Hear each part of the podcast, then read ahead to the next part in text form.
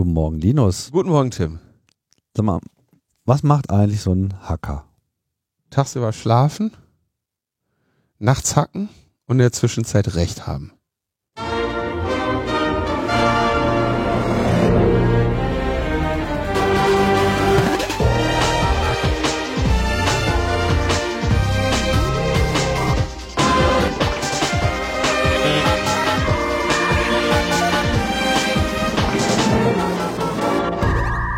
Logbuch Netzpolitik Nummer 443 vom, was sage ich denn jetzt? Ja, stimmt. äh, Irgendwie 12. Oktober. 13., 12., 10. Also wir nehmen diese Sendung etwas früher auf. Das äh, sagen wir jetzt mal hier aus Transparenzgründen. genau, wir, wir wissen noch gar nicht, was am Freitag Schlimmes passiert Ja, ist. also wenn er jetzt da, davon ausgeht, wir müssten auf den, irgendwelche Atomexplosionen oder sowas eingehen, wir wissen von nichts. Wir haben keine Ahnung. Und genau, wir ver veröffentlichen am Samstag, weil am Samstag eine Release des CCC stattfindet und an dem Release ist äh, maßgeblich äh, Flipke und deswegen aber auch Flipke hier. Genau. Hallo Flupke. Hallo. Moin. Du warst ja schon mal da. Ja. Du bist ja quasi schon Mobiliar. Äh, genau. Gehörst jetzt zum Bestand. Ich guck gerade mal, wann war denn das eigentlich? Das war 420, glaube ich. 21 hat man 21. Nicht. Genau. Das Geld ist nicht weg, es ist nur woanders, hieß das. Und das war äh, im Februar. Da haben wir uns über so ID-Wallet und äh, all diese ganzen Hackereien, die du da veranstaltet äh, hast, mit anderen zusammen das war noch Zeit. unterhalten, genau. Und jetzt sind wir ja schon wieder äh, einen Schritt weiter und wollen heute mal ganz viel über ja, Telematik, Infrastrukturen sprechen, sprich äh, die Digitalisierung unserer Arztpraxen in Deutschland aufnehmen. Das ist sozusagen jetzt heute das Thema, also eine kleine, kleine Sondersendung. Gibt sonst noch irgendwas zu berichten? Weiß ich ja noch nicht. Nee, ich meine so unabhängig davon. Wir sind ja noch im Prolog. Da kann man ja, da kann man ja alles reinschmeißen. Ich, wir wissen ja gar nicht, was passiert ist seit der letzten Sendung. Keine Ahnung, ne? Die letzte Sendung ist ja gerade mal zwei Tage her. Mhm. Ja, und wir, wir, wir senden sozusagen in der Zukunft. Wir kennen noch nicht Wir mal unsere senden- Vergangenheit. Wir kennen noch nicht mehr, wir wissen gar nicht, in welcher Welt ihr uns hört. Oder, oder wie viel davon übrig ist. ja, ob ihr uns überhaupt noch versteht, ob da überhaupt noch. Vielleicht gibt's uns schon gar nicht mehr. Das, das kann alles sein. Das kann, kann, das kann die letzte Botschaft gewesen sein. Werden wir alles rausfinden, oder ihr werdet das rausfinden, ihr wisst Bescheid. Ähm, steigen wir doch einfach gleich äh, ins Thema ein, oder? Ja, Digitalisierung des Gesundheitswesens klingt, äh, Bedrohlich. klingt bedrohlich. Haben wir auch Feedback bekommen, hätten wir noch verlesen können, dass es, äh, äh, dass, dass wir da teilweise zu, äh, zu negativ drüber denken. Ja. Und äh, ja, gut, das Wir sammeln das gerade noch so ein bisschen, weil das ist natürlich auch ein äh, komplexes Feld. Und deswegen machen wir jetzt auch die Sendung heute äh, so, wie wir sie machen. Ähm, und ja, haben auch äh, vor, mal so ein bisschen vorne einzusteigen. Also um es mal kurz äh, vorweg äh, du hast so ein paar Hackereien äh, veranstaltet, die werden jetzt am Wochenende äh, bekannt und daraus ergeben sich auch so ein paar mh, äh, Handlungsoptionen für äh, die Politik. Die wollen wir jetzt alle mal äh, besprechen. Aber um das verstehen zu können, müssen wir das mal ähm, den Bogen ein bisschen breiter spannen und ähm, tauchen mal so ein wenig in die in die Arztpraxen in äh, Deutschland ein, die ja ähm, ja in zunehmendem Maße digital werden. zwangs, zwangsdigitalisiert werden die eigentlich auch, oder? Das, Ach, das haben wir jetzt ja schon, schon seit einiger Zeit. Also schon seit 2017 haben wir ja diese Telematik-Infrastruktur. Die, aber auch andere Sachen, ne? auch Termine will man ja auch irgendwie haben. Also es ist ja, es ist ja eigentlich eine ganze Menge zu holen in dieser ganzen Welt und wir leben ja immer in dieser, in, in dieser problematischen Chancen und Risiken abwägen äh, Dichotomie. Und ähm, ja, aber wir wollen natürlich vor allem diese ganzen Prozesse, die derzeit noch mühsam, bürokratisch, langsam, vielleicht auch äh, fehleranfällig sind, da würden wir natürlich gerne das, Segenswerk der, der Digitalisierung angewendet sehen, aber es hat ja auch mal so ein bisschen seine Probleme.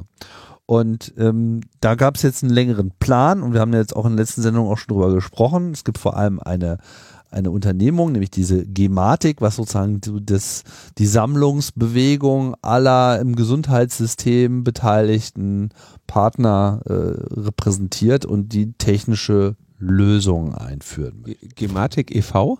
Ist das ein Verein?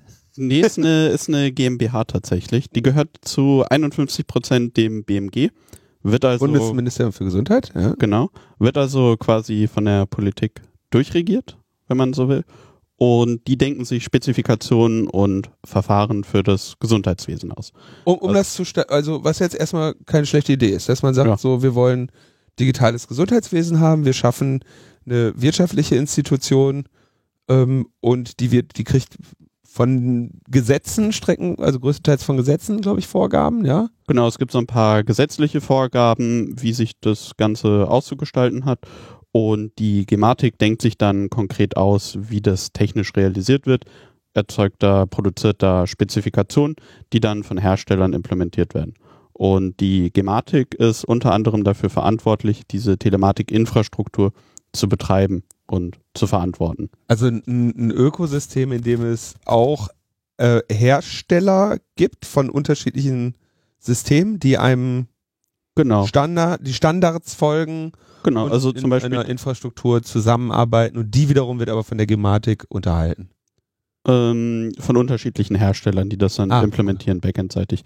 Ähm, da sprechen wir dann zum Beispiel über die ähm, elektronische Patientenakte oder das E-Rezept, die dann innerhalb dieser Telematikinfrastruktur oder mit Hilfe der Telematikinfrastruktur realisiert werden und.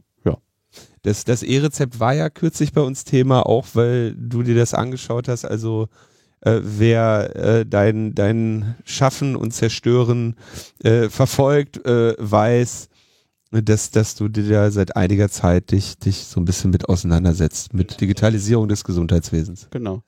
Ich würde ähm, mal damit anfangen, dass wir ähm, vielleicht erstmal so beschreiben, wie diese Digitalisierung vorangegangen ist. Und es fing halt alles an mit dieser Gesundheitskarte. Und das war sozusagen der erste Schritt, weil wenn man überhaupt erstmal irgendwas digitalisieren will, muss man irgendwie erstmal Datenbestand äh, haben und vor allem sollten ja die Praxen die Möglichkeit haben, einfach mal alles sofort zu erfassen, ohne gleich wieder äh, alles eintippen zu müssen. Das ist ja eigentlich auch ein Feature, dass man diese Krankenkassen oder Krankenversicherungskarten äh, hat, oder wie heißt ja eigentlich Gesundheitskarte? Gesundheitskarte. Das ist die oder? elektronische Gesundheitskarte, genau, kurz die, EGK. Die EGK, genau, Gesundheitskarte, aber im Prinzip ist es eine Patientenidentifikation. Ne? Genau. Was ist da drauf auf dieser Karte? Da steht dein Name drauf, deine Krankenversichertennummer und optional auch noch so ein paar notfallmedizinische Daten. Aber basically steht da drauf, wer du bist. Und es handelt sich dabei um eine normale Chipkarte. Das ist eine Smartcard, genau. Die hat auch eine PIN. Die wissen leider nur die wenigsten, weil die Krankenkassen äh, die nicht ausgeben. Und ähm, genau, das ist eine Identitätskarte. Die hat eine PIN. Die was, hat eine PIN. Was würde diese PIN dann noch äh, bewirken können, wenn man die weiß? Wenn man die weiß, dann kann man damit so kryptografische Operationen machen und sich in seiner elektronischen Patientenakte anmelden, E-Rezepte abrufen und so weiter und so fort. Mhm.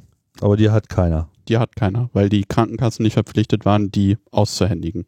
Okay, aber da kommen wir vielleicht später ja. zu. Also erstmal kann ich, das ist mein, im Prinzip ist es doch ein Versicherungsnachweis. Richtig. Oder, oder, oder äh, diese Person kann bei dir, liebe Ärztin, Leistungen beziehen und wir bürgen damit, dass wir bürgen dafür, dass die bei, dass die bei uns Beiträge zahlt und wir deswegen auch die Rechnung bezahlen. Genau, also so in, in erster Ausbaustufe von dem, was Tim jetzt meint. Ja, richtig. Dafür gibt es innerhalb dieser Telematik-Infrastruktur einen Service, der nennt sich Versicherten Stammdatenmanagement, kurz VSDM.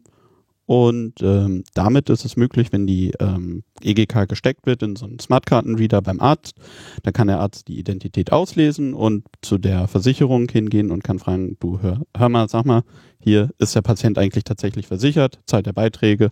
Und dann hat der Arzt die Bestätigung, jawohl, ist versichert. Und die Versicherung hat gleichzeitig den Beweis, dass dieser Patient, diese Patientin gerade tatsächlich in der Arztpraxis war oder ist um vielleicht gleich mal den Begriff abzuräumen, also wenn wir von TI oder Telematik-Infrastruktur sprechen, dann reden wir von diesem Gesamtsystem, was diese Gematik umsetzt und was sozusagen jetzt deutschlandweit betrieben wird. Das ist sozusagen die Infrastruktur, in die sich jede Arztpraxis einkoppelt. Das ist korrekt, ja. Das ist so der Überbegriff für, die, für diese ganzen Anwendungen. Mhm. Der umfasst aber auch die elektronische Patientenakte, das E-Rezept und weitere Anwendungen. Im Grunde genommen ist das ein Netzwerk, ein IP-Netzwerk, wo dann so Serverdienste drinstehen. Okay. Und die unterstützen die unterschiedlichen Anwendungsfälle Genau. zwischen Arzt oder Arztpraxis, Ärztin, Patient, Patientin und äh, Krankenkasse. Genau, und da gibt es auch noch weitere Akteure, die daran teilnehmen, zum Beispiel Apotheken, haben auch einen Zugang zu dieser Telematik-Infrastruktur. Weil es ja Rezepte gibt, die potenziell mal eingelöst werden. Ganz genau richtig. Und weil sie halt einfach Mitspieler sind in diesem ganzen System. Richtig. Also die Standardprozesse des Gesundheitswesens, die Klassiker, hingehen, jemand anders zahlt die Rechnung, Genau. Rezept kriegen, jemand anders zahlt die Rechnung, aber man muss einen Teil davon zahlen. Das bilden die alles digital ab. Also im Prinzip unser, unser verteiltes Betriebssystem für das Gesundheitswesen. Korrekt, ja. Wenn ich jetzt mit der Karte zum Arzt gehe und da sage, hier, nimm mal, les mal, was passiert dann genau? Da muss ich jetzt weit ausholen. Also, ähm, du steckst sie da in ein Kartenterminal rein. Dieses Kartenterminal ist mit einem Router verbunden, mit so einem TI-Connector. Kann ich gerne gleich auch nochmal weiter erläutern, was das ist. Und dann werden erstmal deine Daten von dieser Karte abgelesen. Die stehen da im Plaintext drauf, die kann man einfach so auslesen. Ich könnte jetzt auch deine EGK hernehmen, die hier in Smartkartenreader stecken und kann dir sagen, wer du bist. Mhm. Weiß ich. Sehr gut. Ja, du weißt das, Ich weiß sogar, welcher Name da außer Tim Fritlaff noch steht. meinst du? Ja, Francis. Ja, Vornamen So. halt. Damit weiß ich erstmal, wer du bist. Dann Mhm. geht der Arzt, also nicht der Arzt, sondern die Praxensoftware, die, das Primärsystem nennt sich das, zu dem Versicherer und äh, fragt dann mal nach, hast du den schon mal gesehen? Und dann sagt die Versicherung, jawohl, kennen wir, ist bei uns versichert. Also das findet tatsächlich dann auch immer online statt. Genau, diese Überprüfung findet online statt und der Arzt hat dann eine Bestätigung, dass du tatsächlich in der Arztpraxis da zu dem Zeitpunkt dort warst und kann das wiederum dann benutzen später, um mit der Krankenversicherung von dir abzurechnen, was auch für, für Dienstleistungen er dann da Achso, hat. also allein das Auslesen dieser Karte ist schon ein Beweis, dass ich da war. In Zusammenhang mit der Kommunikation mit diesem versicherten Stammdatenmanager. Mhm. Und diese Karte kann man nicht einfach so duplizieren. Idealerweise nicht. Ich habe mir jetzt noch nicht genau angeschaut, wie dieses äh, versicherten Stammdatenmanagement genau funktioniert. Innerhalb der TI hatte ich mir jetzt zuletzt mal das E-Rezept angeschaut und da ein paar Sachen kritisiert. Das sollte ja auch mit der EGK abgerufen werden können, was nicht ganz so sicher war. Ähm, zum versicherten Stammdatenmanagement, da kann ich keine Aussage treffen, ob das jetzt sicher ist oder nicht. Okay, aber das ist sozusagen das Environment. Man hat äh, Computer in, in der Arztpraxis. Diese Computer sind übers Netzwerk mit diesem Connector, was ein Stück Hardware äh, ist, was äh, müssen die das kaufen? Wird das gestellt? Das, ist ein, äh, das, das ist ein ganz, ganz teures Premium-Produkt. Das ist ein, so ein Plaster-Router. Der kostet irgendwie mehrere tausend Euro und den muss sich der Arzt dann kaufen. Hm. Kriegt dafür aber auch Subventionen von den Krankenkassen und so. Aber ja, das ist im Endeffekt ein Produkt. Mehrere tausend Euro für einen Router. Ja, also ich weiß jetzt gerade nicht so genau, was, was der Neubeschaffungspreis ist. Ich weiß nur, dass der Austauschpreis so bei 2300 Euro liegt. Ähm, aber das ist schon, schon alles gut teuer. Und dann braucht man neben diesem Router auch noch einen Zugang in die TI. Das heißt, da fallen dann auch nochmal monatliche Kosten für an. Also sprich, man braucht da einen Account in diesem Betriebssystem. Genau, richtig. Man Also muss bekannt sein als, Genau. als Praxis. Das vielleicht an der Stelle mal ganz kurz erwähnenswert, dass alle AkteurInnen, die an diesem System teilnehmen, die sind irgendwie identifiziert. Also der Arzt hat eine Identität, Mhm. du hast eine Identität, Mhm. die Apotheke, die daran teilnimmt, hat eine Identität. Also wenn du sagst, der Arzt, meinst du die Praxis oder die einzelne Person? Äh, jede Person hat tatsächlich ähm, so eine Smartcard. Also Ärzte haben das Äquivalent zu einer EGK, das nennt sich dann SMCB. oder HBA, das ist der Heilberufsaus. Ja. Genau. Das ist, das ist auch so eine Smartcard. Und damit sind die auch an diesem System authentifiziert und identifiziert. Das heißt, wir haben da schon mal so Identitäten established und darauf basierend werden dann die ganzen Dienste innerhalb dieser telematischen Infrastruktur angeboten. Gilt das auch für die ganzen Assistentinnen, die da arbeiten? Also wie sich das dann konkret in der Arztpraxis gestaltet und wie da die Post-its an dem für die Passwörter am Bildschirm hängen, keine Ahnung. Aber ähm, Wahrscheinlich eher nicht, ne? wahrscheinlich eher nicht. Mhm. Also es gibt diverse Rollen, die äh, so eine Identität annehmen kann. Also es gibt äh, für alle möglichen unterschiedlichen Berufsgattungen irgendwie unterschiedliche Identitätstypen da drin. Also es könnte sogar durchaus sein, dass theoretisch vorgesehen ist, dass für so AssistentInnen oder so da auch Identitäten irgendwie hinterlegt werden können. In der Praxis ist das wahrscheinlich irgendwie ein Computer, der irgendwo ents- unentsperrt rumsteht und In der Praxis der Praxis sozusagen. ja, genau. genau. Mhm.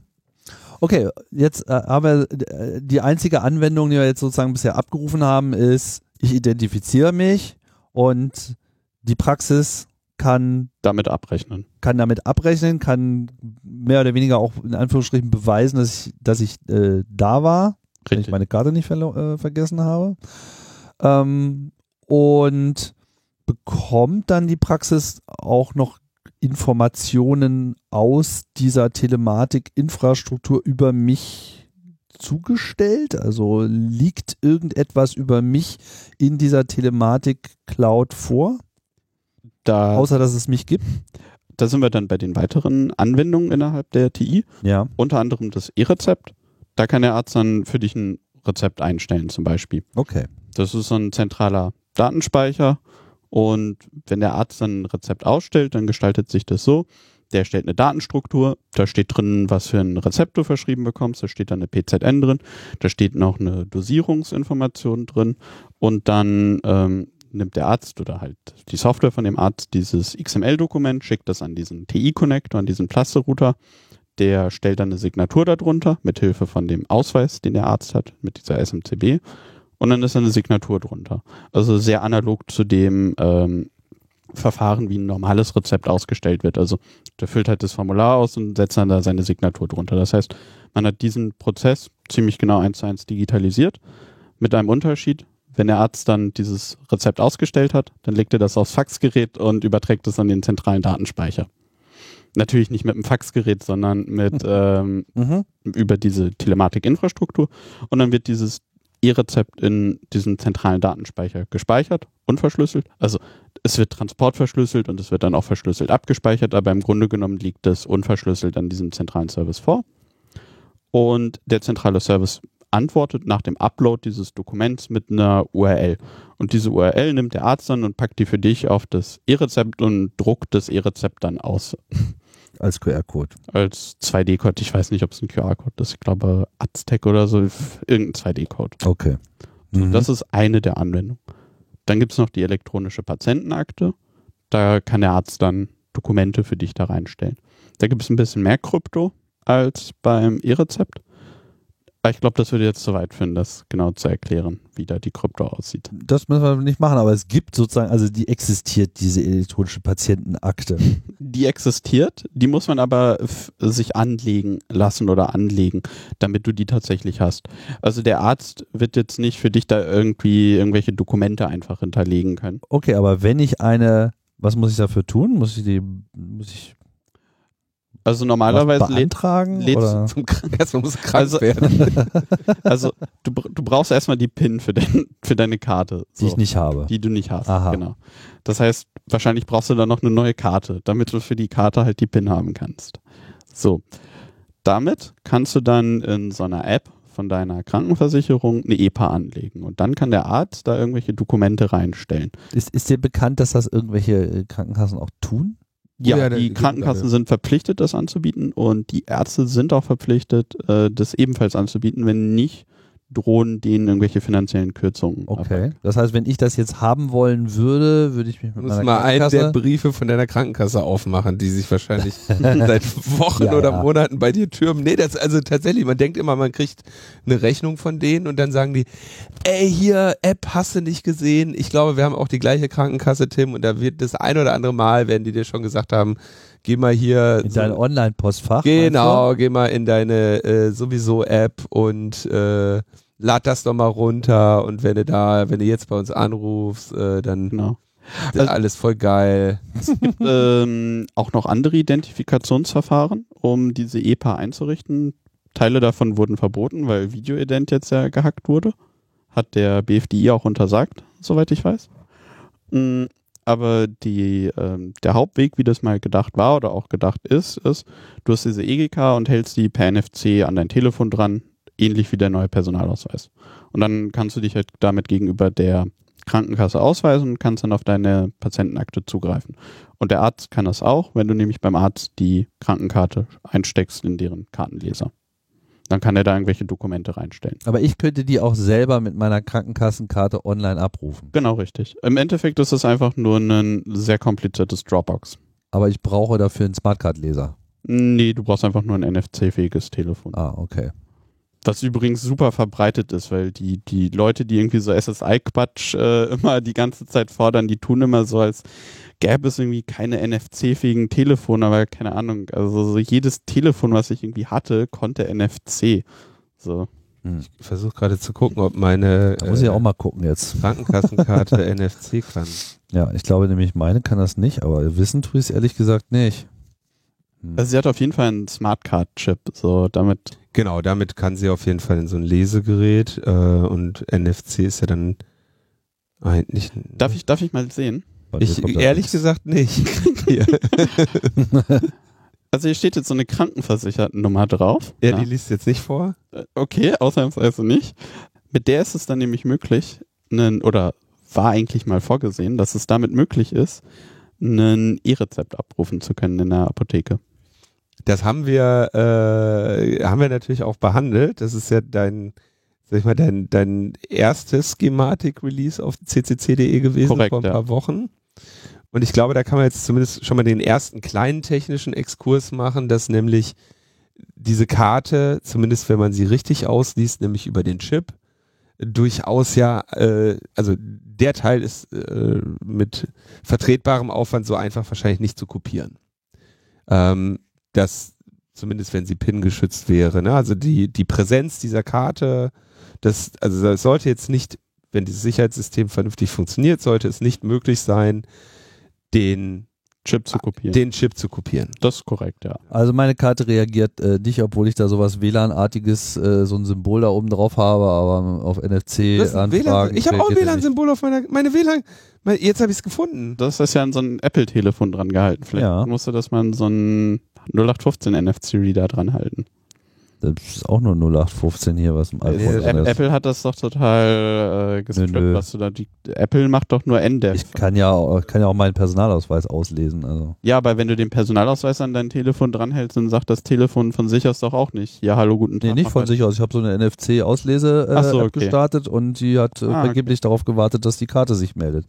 Okay, also nochmal zurück. Gesundheitskarte soll quasi der Schlüssel sein zu dieser ganzen Telematik-Infrastruktur, sowohl für mich jetzt als Patienten als auch für Praxen und im Zweifelsfall auch Apotheken und gegebenenfalls noch weitere Beteiligte in diesem ganzen System. Diese Patientenakte muss man aber explizit einrichten lassen und man muss dann auch eine Gesundheitskarte mit einer PIN haben, die die Voraussetzung ist und dann ist sozusagen der Zugriff darauf muss dann auch immer von mir auch in der Praxis dann quasi explizit freigegeben werden. Genau, also wenn richtig. er dann sozusagen sagt, ich würde aber jetzt gerne mal in Ihre Patientenakte reinschauen, dann muss ich mit der Karte wählen, meine PIN irgendwo in so ein Ganz Feld richtig. eintippen, weil sonst läuft da mal gar nichts. Okay. Das ist korrekt. Das ist ja auch prinzipiell sehr sinnvoll, dass wir da auf so Smart Card Security setzen und man diesen Zugriff explizit gewähren muss. Mhm. So, das ist ja prinzipiell erstmal sehr sinnvoll. Dass die Gematik dann sich dann noch eine Backdoor offen hält mit einem Schlüsselgenerierungsdienst, ist dann nochmal was anderes. So. Mhm.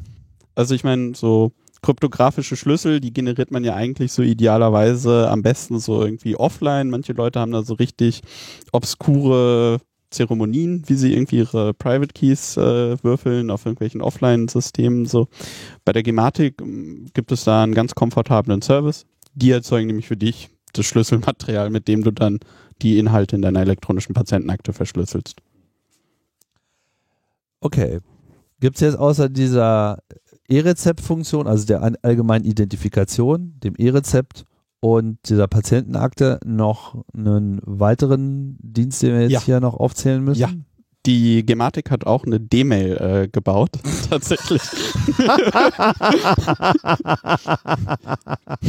yes. Ich kann auch E-Mails damit schreiben. Du nicht, aber Ärzte. Ach so. Die können sich dann äh, da verschlüsselt, vertraulich äh, Nachrichten zusenden lassen. Auch da keine Sorge, den Private Key generiert die Gematik für dich und nicht du selber. Also Okay, das ist ganz alles, sicher. alles, alles sehr vertrauenswürdig, genau. Ja. Ähm, Also wie- findest du das so jetzt in seiner Gesamtheit, dieses äh, System, was davon?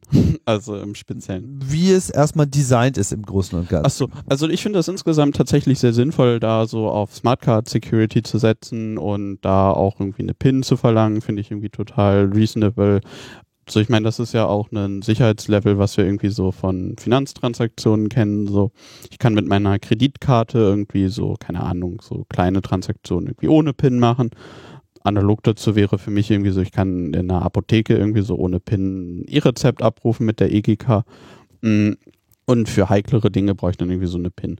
Ähm, wenn wir dann weiter gucken, so äh, in die Arztpraxis reinschauen, finde ich das Konzept, dass man da irgendwie so einen Plasterouter stehen hat, auch wenn er jetzt irgendwie absurd teuer ist, ähm, auch total sinnvoll, denn der Arzt kann damit coole Sachen machen. Der kann nämlich eine Signatur unter dein Rezept drunter stellen und das ist ziemlich praktisch, denn der kann das da offline machen. Dass er das Rezept dann hinterher hochlädt, ist doof und kacke. Das muss man irgendwie anders bauen. Aber der kann das erstmal prinzipiell offline dezentral machen. Das heißt, wir haben da eine ziemlich hohe Verfügbarkeit und das ist auch privacy-mäßig total nice, weil das halt erstmal prinzipiell nicht die Arztpraxis verlassen muss. Ähm, auch, dass man irgendwie so eine Patientenakte hat, finde ich total sinnvoll. Würde ich auch, ja, also ich sehe da auf jeden Fall einen Use Case drinne. Ob die jetzt in der aktuellen Ausgestaltung medizinisch so sinnvoll ist, also ich habe mit ein paar Medizinern gesprochen, die finden das Ding irgendwie nicht so pralle. Die sind generell mit dem Gesamtsystem irgendwie ein bisschen, ja, eher unglücklich, weil das halt sehr teuer und kompliziert ist und so weiter. Aber so insgesamt ähm, bin ich da eigentlich voll dafür, so dass wir halt das Gesundheitswesen digitalisieren. Wichtig ist halt, ähm, dass wir das Ganze sicher gestalten und dass wir da den Patienten, den Patientinnen die Schlüssel in ihre Hand drücken und das halt nicht die Gematik machen lassen, die dann, ja, keine Ahnung, also da gibt's dann halt auch so äh, Startups, die dann irgendwie so mit Gesundheits-, mit so medizinischen Daten irgendwie Geld verdienen wollen oder da irgendwie Forschung dran treiben wollen. Und ja, also ich möchte eigentlich gerne selber drüber entscheiden können, wer da meine Daten zu sehen bekommt. Und damit ich da die Kontrolle über meine Daten habe, ist halt sehr wichtig, dass ich auch die Schlüssel äh, dazu in der Hand halte. Das sollten wir vielleicht nochmal aufdröseln. Also wenn ich mir jetzt diese Gesundheitskarte mit PIN hole und sage hier, hör mal, leg mir mal eine Gesundheitskarte, äh, Eine Akte an. eine Akte an, genau. Mhm. Also eine Du bist auch wieder im, im Wald der, der Abkürzungen natürlich. Ne? Wenn das, genau. Also eine Gematik baut eine Telematik. Allein das. Und dann hast du eine EGK. Und eine EPA, die nicht zu verwechseln ist mit dem NPA. EPA ist nicht gleich EPA. Kann ich schon verstehen, dass die Ärzte da sagen so, Hustensaft, Hustensaftrezept, verdammt.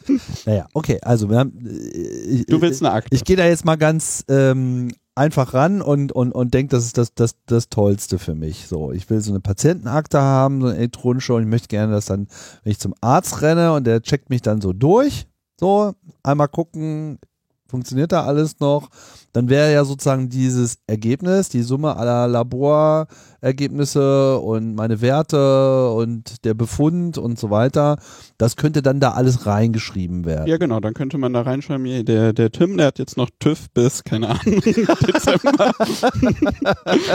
Genau. Und ist das dann irgendwo verschlüsselt oder ist das nur auf dem Weg verschlüsselt? Also es ist ganz kompliziert verschlüsselt und das, das, das, äh, meiner Meinung nach absichtlich so, dass das äh, schwierig und kompliziert zu verstehen ist, was da eigentlich passiert. Ähm, das Ganze funktioniert so. Und zwar bei der Einrichtung deiner Akte wird ein Aktenschlüssel erzeugt. Den würfelst du tatsächlich selber. Dann, Ich? ja, den, also deine App würfelt den halt selber. Ah, da ist eine App mit im Spiel. Genau. Mhm. Da brauchst du dann zum äh, initialen Einrichten, wie gesagt, die EGK mit PIN oder irgendwie ein anderes Identifizierungsverfahren. Gibt es, glaube ich, auch irgendwie zwei Krankenkassen, die da das mit dem neuen Personalausweis, kurz NPA, anbieten. Aber am Ende des Tages würfelst du dann Aktenschlüssel. So. Mit dieser Aktenschlüssel wird dann verschlüsselt mit Schlüsselmaterial, was von der Gematik kommt, und zwar aus dem Schlüsselgenerierungsdienst. Was da passiert ist, du meldest dich mit der EGK an, an diesem Schlüsselgenerierungsdienst und sagst dem, ey du, gib mir mal einen Schlüssel, gib mir mal ein Passwort.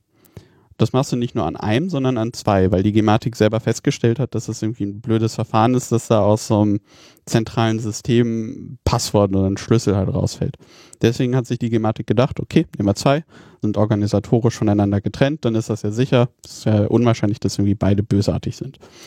So, das heißt, du hast dann einen Schlüssel für deine Akte und verschlüsselst das mit der Antwort aus dem SGD 1, also Schlüsselgenerierungsdienst 1, und verschlüsselst das nochmal, das Ergebnis, mit der Antwort aus dem Schlüsselgenerierungsdienst 2.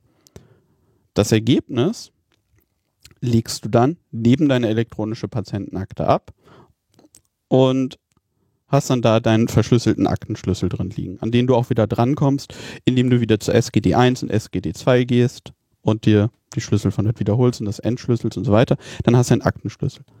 Jetzt haben wir noch keine Dokumente verschlüsselt. Um Dokumente zu verschlüsseln, brauchen wir einen Dokumentenschlüssel. Dieser Dokumentenschlüssel, den würfelst du auch oder der Arzt würfelt den selber.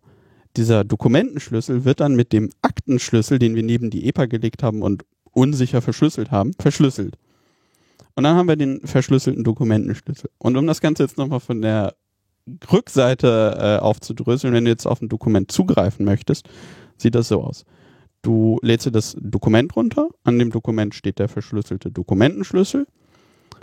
Dann gehst du einmal an SGD1, SGD2 und entschlüsselst damit deinen Aktenschlüssel. Mit dem Aktenschlüssel entschlüsselst du den Dokumentenschlüssel. Mit dem Dokumentenschlüssel entschlüsselst du das Dokument. Und dann hältst du das Dokument in der Hand. Das Problem an der ganzen Sache ist, ist der SGD1 und SGD2, also der Schlüsselgenerierungsdienst. Denn wer diese beiden Instanzen kontrolliert, kann alle Dokumente in der elektronischen Patientenakte entschlüsseln. Also eigentlich, wenn man, äh, wenn du dir schon so ein komplexes, hier brauchst du einen Schlüssel und da und sonst was anhörst, ne, dann weißt du eigentlich in der Regel schon, das kann nicht sicher sein. Weil die Lösung ist ja sehr viel einfacher. Du hast einfach einen Schlüssel. Du hast ja, ein, du hast ja eine Smartcard. Warum verschlüsselst du nicht damit? Ja, richtig. Das wäre eigentlich total naheliegend. Das wäre auch viel einfacher. Und wenn immer, immer wenn solche Sprünge gemacht werden, weißt du schon, ne, also für, für jemanden, der sich mit IT-Sicherheit und Verschlüsselung auskennt, merkst du, oh, oh, oh, hier wird Augenwischerei betrieben, hier will jemand echt ganz gut verstecken, dass er gerade Mist macht, während jemand, der keine Ahnung davon hat, denkt so, boah, das da aber echt dreimal dreifach- verschlüsselt. so, ne, also dreimal verschlüsselst du eigentlich nur, wenn, wenn, wenn einmal nicht reicht, aber dann reicht halt auch dreimal nicht. Ja. Ähm, Und man muss auch an der Stelle noch ein bisschen entkräften, äh, was dieser, äh, es gibt ja zwei Schlüsselgenerierungsdienste in der Hoffnung, dass das halt durch eine organisatorische Trennung, dass halt nicht beide bösartig sind. So. Jetzt kannst du aber wahrscheinlich die Anzahl HSM, also so Hardware Security Module Hersteller, also im Prinzip Firmen, die solche niedriger Schlüsselgenerierungsdienste einstelliger Bereich. ja, ich würde würd vermutlich das irgendwo so auf eins schätzen. So. Das heißt, dass da tatsächlich am Ende des Tages auch zwei unterschiedliche Implementationen laufen, unklar, weiß ich nicht.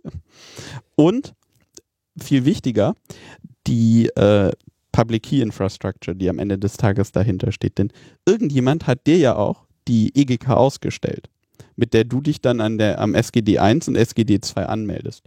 Und dieser jemand kann auch einfach wieder eine ausstellen, also das unterstelle ich jetzt gerade bösartig, da stehen bestimmt best organisatorische Prozesse hinter. Aber am Ende des Tages haben wir in, damit einen Single Point of Failure. Was die, was die, die signierenden CAs sind, die äh, EGK, äh, EGKs ausstellen können. richtig. So, jetzt sind wir aber, glaube ich, ein bisschen, Tim, du wolltest nicht so tief ins Detail, aber du hast natürlich dann ins Detail gefragt. Jetzt musst du naja, ich wollte, Okay, du hast eine EPA. Genau, also ich meine, es ist ja, ich, vielleicht ist es jetzt auch nur meine Perspektive, aber das ist so ein bisschen auch meine Wahrnehmung, wenn man so mit anderen Leuten spricht, von dieser ganzen digitalen Realität liest man viel immer, wenn irgendwas schief geht, so, aber dass die da ist und dass man an dir teilnehmen kann, das ist, glaube ich, den wenigsten bewusst, geschweige denn, was man tun muss, um daran teilnehmen zu können. Ja, das Ne? sehen wir auch beim Personalausweis. Genau, da- da, liegt einfach äh, so Infrastruktur rum und die wird dann auch äh, finanziert und aufgebaut, aber ich habe immer so ein bisschen die Frage, ob sie dann halt auch wirklich benutzt wird. Flipkart hat das ja gerade schon gesagt. Ich glaube, so bei den Ärztinnen und Ärzten ist das jetzt nicht so sehr beliebt, diese Gematik. Ne? Die stellen hohe Rechnungen Also einmalig. Nicht, nicht, nicht die Gematik, aber dann die Hersteller, die. oder die Hersteller, ausstellen. genau, das System, ja, die TI, die Mhm, Telematikinfrastruktur ist nicht so beliebt, weil die stellen hohe einmalige Rechnungen und hohe monatliche Rechnungen. Und natürlich ist, trägt zu, sag ich mal, der, der Akzeptanz eines solchen Systemes, trägt natürlich primär auch bei, ob die Ärztinnen und Ärzte das gut finden. Und ich kann jetzt so sagen, als CCC kriegen wir schon sehr, sehr regelmäßig so äh, handgeschriebene Briefe, die man kaum lesen kann. Dann weißt du schon wieder, ah, Ärztin oder so, ne, die dann irgendwie sich beklagen und sagen, hier, die wollen immer mehr Geld von mir haben, die sind doof, ist das überhaupt sicher? Könnt ihr die nicht kaputt machen? Wir sind gezwungen, die zu nutzen, finden wir alles nicht gut. Ob die das gut finden oder nicht, also du hast es schon äh, leicht durchklingen lassen, das ist am Ende des Tages egal, auch ob du das gut oder nicht gut findest, weil das E-Rezept kommt zwangsweise. So, da gibt's E-Rezept, äh, EPA, die, die haben halt keine Wahl und Leute, die keine Wahl haben, äh, Ja. äh, sind häufiger unglücklich. Aber jetzt müssen wir natürlich mal einen Aspekt äh, würdigen. Die ganze TI ist wahrscheinlich um einiges sauberer, sicherer und äh, besser durchdacht als der Rest, der in so einer Arztpraxis so rumsteht. Ne? Also ob das jetzt das äh, sieben Jahre alte äh, hochmoderne Röntgengerät mit einer SMB1-Dateifreigabe ist oder irgendeine komische Abrechnungssoftware, die da noch von einer Drittanbieterin hingestellt wurde oder der Teamviewer Fernzugriff von dem äh, IT-Fuzzi um die Ecke, der sich äh, darum kümmert, wenn der Drucker nicht funktioniert, ne? Da findest du schon einen relativ großen Zoo. Und ähm, den zu bändigen oder mit dem zu leben, ist ja auch eine An oder eine Herausforderung für die TI. richtig. Und dem ist man mit diesem TI-Connector, wie ich finde, durchaus gelungen begegnet. Bevor wir auf den äh, Connector und die Probleme äh, damit kommen, sorry, ähm, was natürlich auch immer so ein bisschen im Raum steht, ist, wer hat was davon? Ja, weil das Ganze klingt jetzt erstmal alles so ein bisschen wie, wie, wie, wie Selbstzweck. Ne? so, hat man was von der elektronischen Patientenakte? Haben Ärzte was davon? Haben äh, Patienten was davon? Das ist ja das letzten Endes das Argument, was ja zählen äh, muss. Also du kannst in die EPA bis zu 25 Megabyte große Dokumente reinladen. Das heißt, wenn du schon mal irgendwie so ein, weiß nicht, so ein CT oder ein so. relativ kleines Das ist- FRT. Ja. Ja, 25 Megabyte. richtig. so ein, ein grob pixeliges MRT von deinem kleinen C. Da passt ja kein Röntgenbild rein irgendwie. Kommt halt drauf an, wie alt die Maschine ist. Ne? Also ich meine, Apple hat ja mit dem High Efficiency Image Codec schon eigentlich ganz gute Kompression vorgeführt, so, aber ist halt, also der praktische Nutzen, weiß ich nicht, kann ich nicht einschätzen. Also erstmal sind die Dateien natürlich relativ klein, so, die man da reinpacken kann. Und am Ende des Tages ist es halt einfach nur ein loses Sammelsurium an Dateien. Du hast nicht mal, soweit ich weiß, nicht mal eine Ordnerstruktur da drinne. Das heißt, Hm. das am Ende des Tages ist die EPA eine super komplizierte Create, Read, Update, Delete Schnittstelle, wo halt ähm, Ärzte Irgendwelche Files drinstehen, in denen man so rumblättern kann. ja, richtig. Also es sind die, die Dateien sind halt nicht irgendwie wohl strukturiert oder so.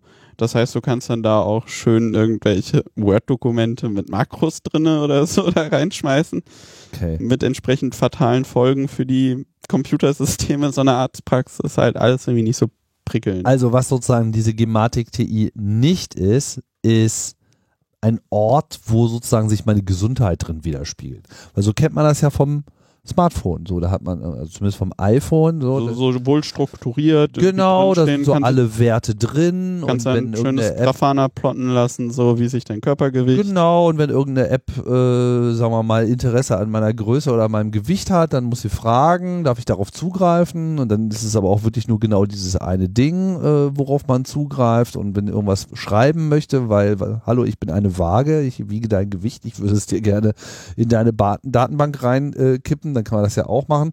Und dann hat man da sozusagen so einen Storage, der eben den eigenen Gesundheitszustand oder den eigenen Körper, Gesamt, was auch immer, Zustand äh, reflektiert. Aber das ist nicht das, was eine elektronische Patientenakte in dieser Gematik-Infrastruktur macht, sondern das ist im Prinzip so eine Art Dropbox, die zu klein geraten ist. Richtig. Und am Ende des Tages muss man auch sagen, dass da so Privacy-Anforderungen Apple besser realisiert hat. Du hast es ja gerade schon dargestellt, so, dass man halt sehr selektiv entscheiden kann, was jetzt eigentlich gerade freigegeben wird. Es ist auch möglich, an die Dateien, die in der EPA drinne liegen, dran zu schreiben, wer da jetzt irgendwie drauf zugreifen kann oder nicht. Das ist schon möglich. Man kann da irgendwie äh, durchaus auch so ACLs, also Zugriffsberechtigungen drauf erteilen und das irgendwie sehr fein granular einstellen. Aber am Ende des Tages hältst du halt nicht die Schlüssel zu deinen Patientendaten in der Hand, von daher ist das halt eh alles Schall und Rauch.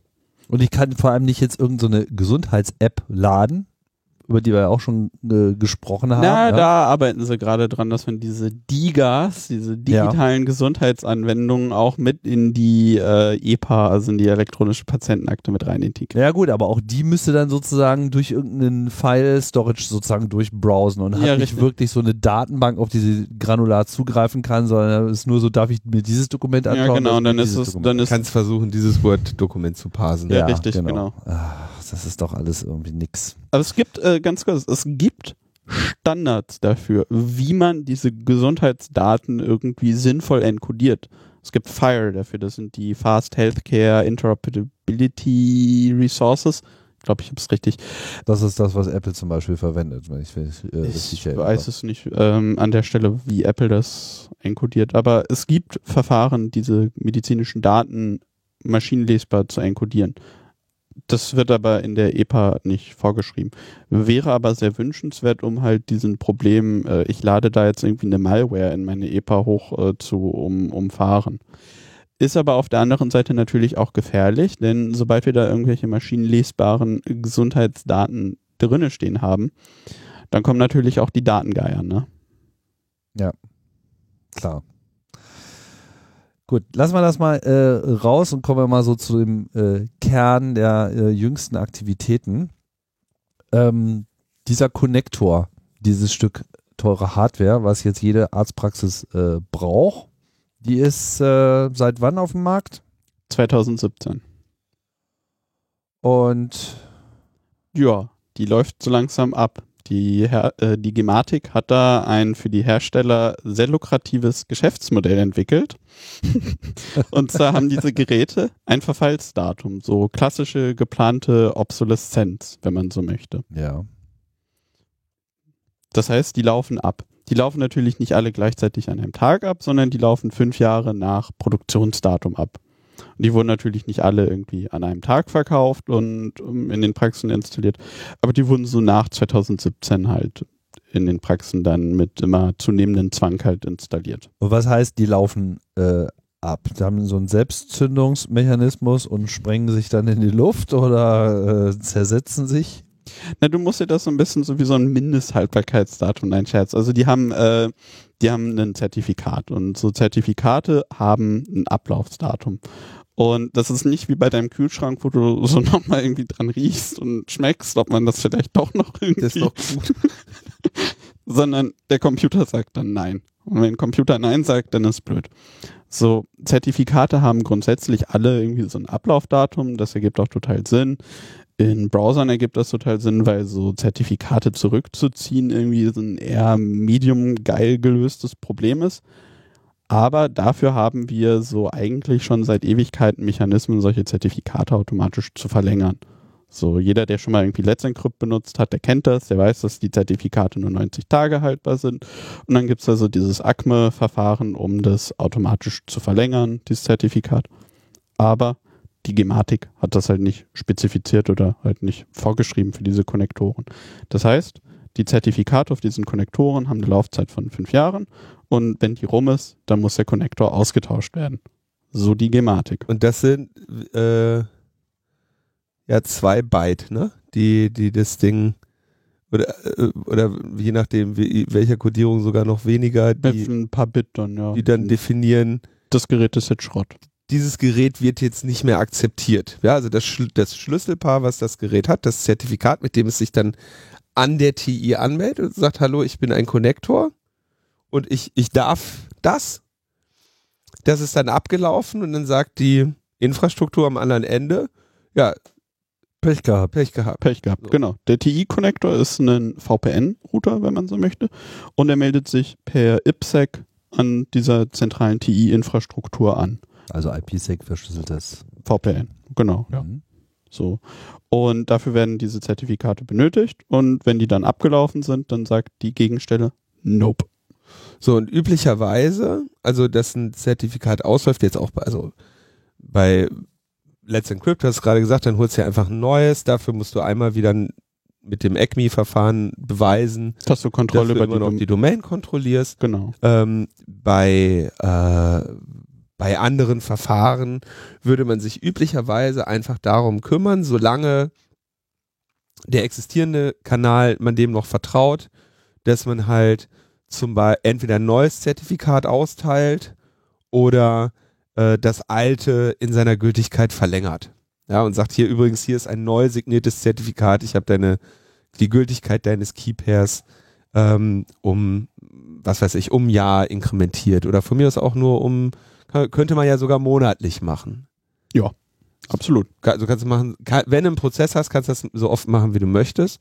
Und dann würde kürzer auch sogar sinnvoller sein, ne? weil der Umkehrschluss ist ja auch, wenn du einen, einen zwei Jahre alten Konnektor hast, der funktioniert noch drei Jahre, vorausgesetzt, du hast noch einen Heilberuferausweis, womit du den Ja, den kann man aber kann. separat austauschen. Ich will also. noch mal kurz, wir müssen noch mal kurz mal noch mal klar machen, worüber wir jetzt hier eigentlich gerade reden. Also da ist so ein Stück Hardware, die ist vielleicht fünf Jahre alt, aber ist nicht so, dass die jetzt nicht mehr up to date wäre oder so. Die tut Einfach- alles, was sie Also äh, die- tun muss. Die war auch schon bei Verkauf nicht mehr ab. Okay, gut. Also Also das ist halt wirklich absolut garstige, garstige Okay, äh, Hardware, die die Hersteller ja, da okay, gut. verkaufen. Lass es mich anders formulieren. Es gäbe vielleicht gute Gründe, äh, diese Hardware als solche auch mal äh, zu modernisieren und neue Geräte herzustellen, was sicherlich auch getan wird. Aber es ist jetzt auch nicht so, dass nur weil jetzt dieses voreingestellte Zertifikat auf einmal sein Ablaufdatum erreicht, dass das Gerät einen Tag später nicht mit einer vergleichbaren äh, Performance wie einen Tag vorher immer noch seine Tätigkeit aufnehmen kann. Und jetzt sollen sozusagen 130.000 von bereits in Arztpraxen in Deutschland installierte Konnektoren oder Apotheken, wo auch immer das äh, steht, soll einfach das gesamte Gerät, was eigentlich noch im Prinzip das tut, ist, ja. was wir Absolut. äh, von ihm möchten, soll komplett ersetzt werden für 2300 Ja, kannst du ja ausrechnen, Euro, was das äh, in Summe kostet, ne? nur weil da so ein Bit umgefallen ist.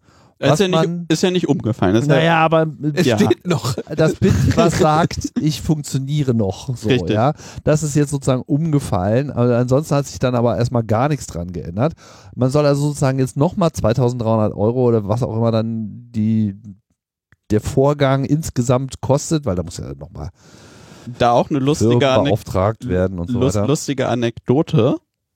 Eigentlich wollte die Compo Group Medical für den Austausch, wenn ich richtig informiert bin, 2700 Euro haben. Dann hat das Bundesschiedsgericht oder so, es wurde auf jeden Fall beschlossen, dass dann für den Austausch 2300 Euro erstattet werden, den Ärzten. Mhm. Und dann hat die Compo Group Medical großzügigerweise zufällig die Kosten reduziert auf 2300 Euro. Das heißt, es bezahlt dann alles wer? Wir, die Versicherten, Okay, Die- aber nicht die Praxen. nicht die Praxen. Immerhin. Aber dieses Geld muss dann bezahlt werden für neue Hardware, die nicht unbedingt erforderlich wäre. Richtig, die Hardware ist noch gut. Das heißt, wir produzieren einen riesengroßen Müllberg an Hardware, die eigentlich noch in Ordnung ist. Und natürlich auch entsprechenden Aufwand in den Arztpraxen und Ja, natürlich. Dinge müssen äh, geändert werden. Immer wenn sich was ändert, dann geht auch mal was schief. Richtig. Die Folgekosten werden wahrscheinlich noch sehr viel höher sein als die 300, 400 Millionen, die da gerade im Raum stehen. Denn äh, so ein Austausch offline, so eine Praxis, kurzzeitig zumindest, du hast es richtig gesagt, da können auch mal Sachen irgendwie bei schief gehen und so. Ähm, das heißt, die Folgekosten davon werden wahrscheinlich noch sehr viel höher sein für das gesamte Gesundheitssystem. Welche architektonischen Gründe sprechen denn dagegen, einfach aktualisierte Zertifikate auszustellen? Was also, wenn man jetzt der Gematik sagt, hey, stellt doch einfach, also zwei Möglichkeiten, stellt komplett neue Zertifikate aus und stellt dieses Keypair zu über den, über den Trusted Channel, den ihr ja habt. Oder, also mit anderen Worten, ne, ich gebe dir einfach ein neues Zertifikat, ein komplett neues, mit einem neuen Private Key, ja, oder noch sinnvoller, ich kenne ja, ich habe dir ja schon mal dein, äh, dein Zertifikat beglaubigt, das ist ja signiert von einer CA und jetzt nehme ich das aus der Tasche und hol mir zum Beispiel, mach mir wieder den äh, CSR, den Certificate Signing Request. Und jetzt signiere ich dir den einfach mit ein Jahr längerer Laufzeit. Ich weiß zufällig, dass das geht, weil ich letztes Jahr in einem Projekt mit der Situation konfrontiert war, dass wir ein Gerät gebaut haben, was eine Laufzeit haben sollte, die, sagen wir mal, die über, also wo wir nicht wussten, ob eher das Gerät kaputt geht oder die Zertifikate ablaufen. Und wo wir dann wussten, potenziell werden wir, also werden wir entweder die OP am offenen Herzen machen müssen, im Ding neue Zertifikate auszustellen, oder wir nehmen den einfachen Weg für den Fall, dass es keinen ähm, Hinweis auf Kompromittierung des Schlüsselmaterials gibt, dass wir die existierenden Zertifikate einfach verlängern. Wenn man, solange man es im Dateisystem hat, gibt's x Formate, sagen wir einfach mal, ne, du nimmst, du generierst einfach ein neues CRT-File, du brauchst nur den CSR und Brauchst nicht mehr den CSR. Musst einfach nur OpenSSL ein bisschen verbiegen, dann kannst du für einen beliebigen Public ich dann auch gebaut. Ja. Weil, aber ne, du, du kannst einfach sagen, okay, wir machen Ja, Wir, wir stellen dir ein neues Zertifikat aus, diesmal mit einem Jahr längerer Laufzeit. Warum machen die das nicht? Was ist die Begründung, die die anführen, warum sie das nicht machen? Ja, also du hast korrekt dargestellt, man kann so ein Zertifikat ausstellen, auch wenn man nur den Public Key hat. Man braucht dafür nicht mehr den CSR. Ähm, das heißt, das ist eigentlich kein Problem. Was die Hersteller und die Gematik jetzt hier an dieser Stelle anführen, ist, naja, also dieses Zertifikat und dieser Private Key, die liegen ja nicht auf dem Dateisystem, sondern wir haben da so eine Smart drin verbaut. Diese Smart über die wir da sprechen, die nennt sich GSMCK, total super handlicher Name. Das, davon stecken so zwei oder drei Stück in dem Konnektor.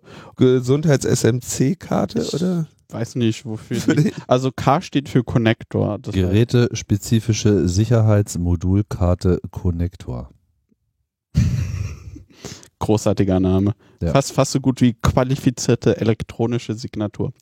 Ähm, ja, also dieser Private Key lebt auf dieser Smart Card und der kommt also auch erstmal nicht raus. Das ist Aber total den brauche ich auch nicht, um das richtig, zu genau, das ist ja auch nicht notwendig. Aber Das ist ja sogar eher der Anlass, richtig, das ist, dass ich das Zertifikat genau. verlängern kann, weil ich weiß, der Private Key ist sicher aufgehoben. richtig, Und genau. dann könnte man doch einfach diese Smartcard rausziehen und eine andere reinstecken. Langsam, langsam, langsam. Okay. Jetzt, jetzt muss ich dich mal einbremsen. Äh, und zwar, ähm, man kann nicht einfach so Daten auf diese Smartkarte schreiben. Das, da muss man gegenüber der Karte ausgewiesen sein, angemeldet sein und so weiter und so fort. Das funktioniert, wenn du zum Beispiel deine Kreditkarte in einen Bankautomaten steckst, dann kann die Bank einen sicheren Kanal bis in die Smartcard in irgendeinem untrusted Bankautomaten herstellen und kann die Software in deiner Smartcard updaten, dir neue Zertifikate ausstellen, dies, das. Das hat man bei der TI leider nicht gebaut. Also der Hersteller kann nicht einen vertrauenswürdigen Kanal bis in die Smartcard aufbauen. Das wäre eigentlich ein industrieüblicher Ansatz, wie man äh, sowas heutzutage eigentlich auch schon damals äh, baut und spezifiziert. Will heißen, der kann zwar an das Keypair von mir aus ein neues Zertifikat senden, er kann aber nicht sicherstellen, dass nicht unterwegs der Kernel Space oder der, der Connector selber das mit abfängt und kann deswegen auch nicht verhindern, dass jemand, der vielleicht die Karte irgendwo ausgebaut hat, sich neuen Schlüssel geben lässt, weil du auf der anderen Seite nicht sicherstellen kannst, dass du wirklich nur mit der Karte redest und dich gegenüber der Karte authentifizierst. Mm, Also, wir schicken da keine Private Keys durch die Gegend. Das ist schon mal wichtig. Wir, wir schicken nur Zertifikate, das sind öffentliche Informationen, die kann man frei durch die Gegend kommunizieren, das ist kein Problem durch die Gegend. Wir machen da nichts mit dem Private Key. Der Private Key bleibt auf der Smartcard. So, das Problem ist, wir haben jetzt für diesen Private Key ein neues Zertifikat. Wie kriegen wir dieses Zertifikat in diesen Connector rein? Das ist, ist die spannende Frage. Die Hersteller könnte dafür hat er das passende ähm, Schlüsselmaterial, gibt es so Card Administration Keys, damit könnte der Hersteller die Smartkarte frisch beschreiben und da das neue Zertifikat reinschreiben. Das wäre eine Möglichkeit. Aber dazu braucht man unmittelbaren Gerätezugriff? Naja, der Hersteller könnte das mit einem Update. Ähm, aber um mal gerade ganz kurz die Argumentationsweise der Hersteller zusammenzufassen, ist, wir haben da eine Smartcard drinne und das Zertifikat ist auf dieser Smartcard. Die Smartcard ist fest verbaut und die können wir nicht austauschen und wir können das Zertifikat darauf nicht aktualisieren. So, das ist die Argumentation der Hersteller. Was heißt fest verbaut? Also die Hersteller haben das, die Hersteller haben das so lange fest verbaut bezeichnet, bis CT halt das einmal aufgeschraubt hat und die rausgenommen, wieder reingesteckt hat und gezeigt hat, hier Leute, geht also immer noch. Fest verbaut heißt einfach nur ab Werk reingesteckt. Ja, richtig. Aber kann man auch wieder rausstecken. Ne, ist ja sicher versiegelt. Ne? Also muss ja ein Siegel brechen, um an die Karte Oh. Dann darfst du ihn auch nicht mehr betreiben, wenn das Siegel gebrochen ist. So, aber die Argumentationslinie ist, wir haben da diese Smartcard drinne und da kann man nichts machen, ist doof. Und man kann die Smartcard nicht austauschen, ist die Argumentationslinie der Hersteller. Und deswegen haben wir einen Patch gebaut, der funktioniert. Moment, warum kann man sie nicht austauschen? Das ist eine längere Geschichte. Und also zwar, kann man sie nicht austauschen oder sagen sie nur, man könnte sie nicht austauschen? man kann sie austauschen. Das geht. Es ist die Frage, mit welchem Aufwand und mit welchem Verfahren man sie austauscht. Dazu muss ich ein bisschen weiter ausholen. In diesem Connector befindet sich eine Festplatte, obviously. Da ist das System drauf äh, von diesem Connector für die unterschiedlichen Anwendungen und so weiter. Und in dem Connector befindet sich auch ein sicherer Speicher. Das ist ein verschlüsseltes Dateisystem. Und um an dieses verschlüsselte Dateisystem dran zu kommen, braucht man ebenfalls diese Smartcard. Und da haben wir eine Verknüpfung von dem äh, Dateisystem und dieser Smartcard. Wenn ich jetzt einfach die Smartcard austausche, dann komme ich nicht mehr an den verschlüsselten Speicher ran, weil mit Austausch der Karte passen die Schlüssel nicht mehr zu den Schlüsseln, die auf der Disk liegen. Aber wir haben ja zwei oder drei Slots in so einem Connector. Das heißt, zum Hochfahren und um dieses Dateisystem zu entschlüsseln, brauche ich eine Karte. Das heißt, die originale GSMCK, die kann einfach stecken bleiben, eine, damit wir die Kiste weiterhin hochfahren können. Dann haben wir noch zwei Slots und dann können wir dann irgendwie moderne Karten reinstecken, die von mir aus auch längere Schlüssellängen unterstützen und so weiter und so fort und die längere Zertifikate haben. Das haben alle Konnektoren, Ja. diese Slots. Also ähm, ich habe jetzt ein Seconet aufge eine, eine Kiste von Seconet aufgemacht, eine Kiste von CGM. Die beiden zusammen haben deutlich über die Hälfte des Marktanteils.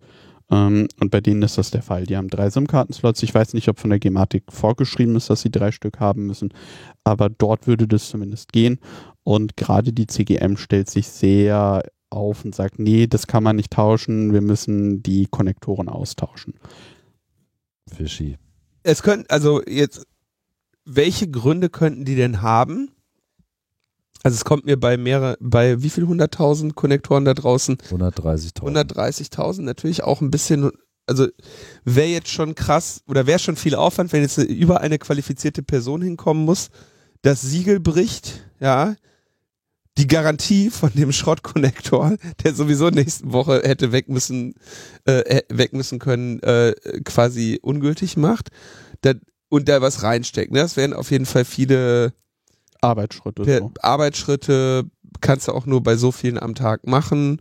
Da bräuchten wir erstmal ein bisschen mehr Zeit als jetzt sofort, weil jetzt sofort sind die Dinger halt fällig und müssen halt äh, jetzt möglichst zeitnah ausgetauscht kommt einem natürlich schon so vor, dass die, dass es jetzt, sag ich mal, in ihr eigenes finanzielles Interesse gespielt hat, dieses Problem nicht zu lösen. Absolut. Also ich meine, wir sprechen da über krass, krass viel Geld. Fucking 300, 400 Millionen Euro. In einem, also gut, das ist jetzt vielleicht fürs Gesundheitssystem nicht so eine ganz heftige Summe. Aber für die, die das Geld verdienen, ist das wahrscheinlich ganz okay. Ja, für die, die das verdienen, ist das eigentlich ein ganz willkommenes Geschäft. Also die verdienen da halt echt gut Knete mit, ne? Aber also, Weil ich meine, was, was haben die denn, was, was, äh, welcher Wertschöpfungsprozess findet da eigentlich statt? Die Hersteller, wenn sie das Gerät austauschen, die Hersteller nehmen sich einfach ein Produkt, was sie bereits fertig entwickelt haben aus dem Regal, installieren das auf irgendein ach, du kriegst doch nicht mal ein Geräte-Upgrade. Doch, du doch, doch, gleiche doch, Ding doch, nochmal. doch, doch, doch, du kriegst schon ein neues Aber sie Gerät. liefern einfach das Äquivalent. Es Richtig. ist nichts neu, also es ist vielleicht etwas neuer, aber es tut exakt genau das Gleiche. Richtig. Und der einzige Unterschied zu dem anderen Gerät ist, dass das Zertifikat ein anderes Datum hat, dass ein paar Bits anders Ganz gedreht richtig. sind. Das heißt, die kaufen, die kaufen sich in Wie China. lange ist das dann gültig? Das ist auch wieder fünf Jahre gültig. Und dann? Ja, dann wieder Austausch. Es sei denn, die Gematik schafft es tatsächlich bis dahin, die TI 2.0 einzuführen, wo dann keine Konnektoren mehr benötigt werden. Was ich übrigens bedenklich finde, weil ich finde, dieses, dieses, diese Idee mit den Konnektoren ist eigentlich gar nicht so schlecht, weil das halt ein dezentrales System und so ist äh, eigentlich schon gar nicht so verkehrt. Also wir, wir, gehen hin, wollen ein schönes digitales Gesundheitssystem bauen Und dann verpulvern wir dort und, und landen am Ende bei, bei Leuten, die entweder, also es gibt ja nur zwei Möglichkeiten, also entweder so inkompetent sind, dass sie uns ein Gerät bauen, was nur fünf Jahre hält, oder so hinterfotzig und böswillig, Ja. dass sie uns ein Gerät verkaufen, was nur fünf Jahre hält. Und dann verkaufen sie dir happily ein neues für nur 2300 Euro, wo sie eine Software drauf installieren, die sie schon lange entwickelt haben, für das sie einfach nur einen billigen Plaster-Router in China einkaufen. Der für sie ja jedes Jahr günstiger wird, den nochmal zu kaufen. Ja, der kostet, äh, Was kostet ein Ding im Einkauf? Also ich würde nicht, würd, würd wetten, dass das nicht mehr als 100 Euro kostet, so eine Kiste im Einkauf. ah, ich würde einiges weniger schätzen, aber äh, kommt halt drauf an, was da noch so für. Mit Smartcard-Slots und so Also weiter. die, die neue Coco-Box ist tatsächlich in einem Alu-Druckgussgehäuse. Also insofern ist der Begriff Plaste-Router da nicht mehr ganz so zutreffend tatsächlich. Also das muss man ihnen lassen. Deswegen hatte ich jetzt mal so grob 100. Okay, ja Aber gut. am Ende des Tages ist halt der Preis um 2300 Euro komplett out of the wild. Also das ist halt, das ergibt keinen Sinn. Und, und was abs, also was halt wirklich, also der, der Teil, der mich jetzt auch wirklich verwundert ist, wir reden die ganze Zeit von einem neu signierten Public Key. So. Und der für dieses, für das Zertifikat, das hat doch überhaupt gar keine Geheimhaltungsnotwendigkeit. Gar keine. der Private Key, der, dass der auf dieser SIM sein muss, aus, aus, sorry, auf der GSMCK, G, GSMCK? ja, richtig. Ist im SIM-Kartenformat. Ne? Also, dass der auf der SIM sein muss, ist klar. Aber den CRT-Teil, Mhm. den legst du ja auch in anderen Implementierungen eigentlich einfach mal gerne ins Dateisystem. Richtig. Der muss doch überhaupt nicht auf diese, auf diese Smartcard. Richtig. Und deswegen ist der Patch, den wir da gebaut haben, so, dass wir einfach aus dem Dateisystem die Zertifikate laden. Moment, da sind wir ja noch nicht. Also ich, äh, machen wir aber jetzt. Ja. Halten wir mal kurz fest. Also, Geräte sind erforderlich, damit man an dieser Telematik-Infrastruktur teilnehmen kann. Jeder hat sowas gekauft und unter anderem gibt es da ein kleines digitales Stück Bits, die sagen, ich bin gültig bis Datum. Und dieses Datum läuft nach fünf Jahren einfach so ab. Es gäbe und gibt in diesem, dieser ganzen digitalen Zertifikatswelt, die jetzt nichts brandneues ist, sondern die es schon lange äh, gibt, die auch gut abgehangen ist, problemlos Möglichkeiten über die Ferne mit so, ah, hallo, du bist es, der gleich abläuft. Ich weiß aber, dass du es bist. Hier, ich aktualisiere dir dein Zertifikat. Du bist jetzt einfach weitergültig. Wäre überhaupt gar kein Problem, ist aber nicht implementiert worden. Weil man dann nicht ein paar Millionen oder ein paar hundert Millionen Das Euro jetzt Warum mehr. Ja. auch immer, aber es ist halt nicht, diese Funktionalität ist nicht da. Die zweite Möglichkeit, dass man sagt, so, aber ihr habt ja noch ein paar Slots frei, dann könnte man noch einfach eine zweite Karte noch reinstecken, dann schreibt ihr das da drauf und ihr ändert ihr eure Software, weil die Software Könnten kann sich ja schon aktualisieren, ne? Ja, es gibt eine Möglichkeit, da Software-Updates zu installieren. Genau, wenn es Software-Updates gibt, dann kann man ja auch sagen, okay, das Zertifikat liegt jetzt woanders, das muss nicht auf dieser äh, abgeschlossenen ähm, SIM-Karte drauf sein. Also es wäre alles möglich, wird aber nicht gemacht. Die Gematik hat das sogar selber sich schon einmal ausgedacht und spezifiziert, diese Laufzeitverlängerung. Ah. Das war sogar vorgeschrieben für ein bestimmtes Update-Level von TI-Konnektoren.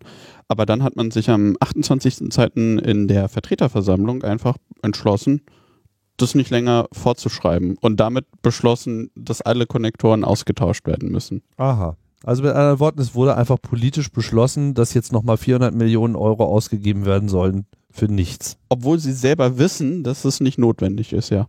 Wollt ihr Arbeit oder wollt ihr Geld? Ja, ist auch schon klar, welche Entscheidung die Beteiligten dann treffen. Man muss dazu sagen, äh, die Secunet und die äh, RISE haben das auch tatsächlich so implementiert. Es ist nur die CGM, ähm, die das nicht implementiert hat, dieses Feature Laufzeitverlängerung. Und die CGM zeigt dann drauf, naja, müssen wir ja nicht, weil die Gematik tatsächlich am 28.02. gesagt hat, ja, müsst ihr nicht. Dieses Jahres. Diesen Jahres, ja. Moment, heißt das, die Seconet sagt, wir, wir, wir machen euch ein Update?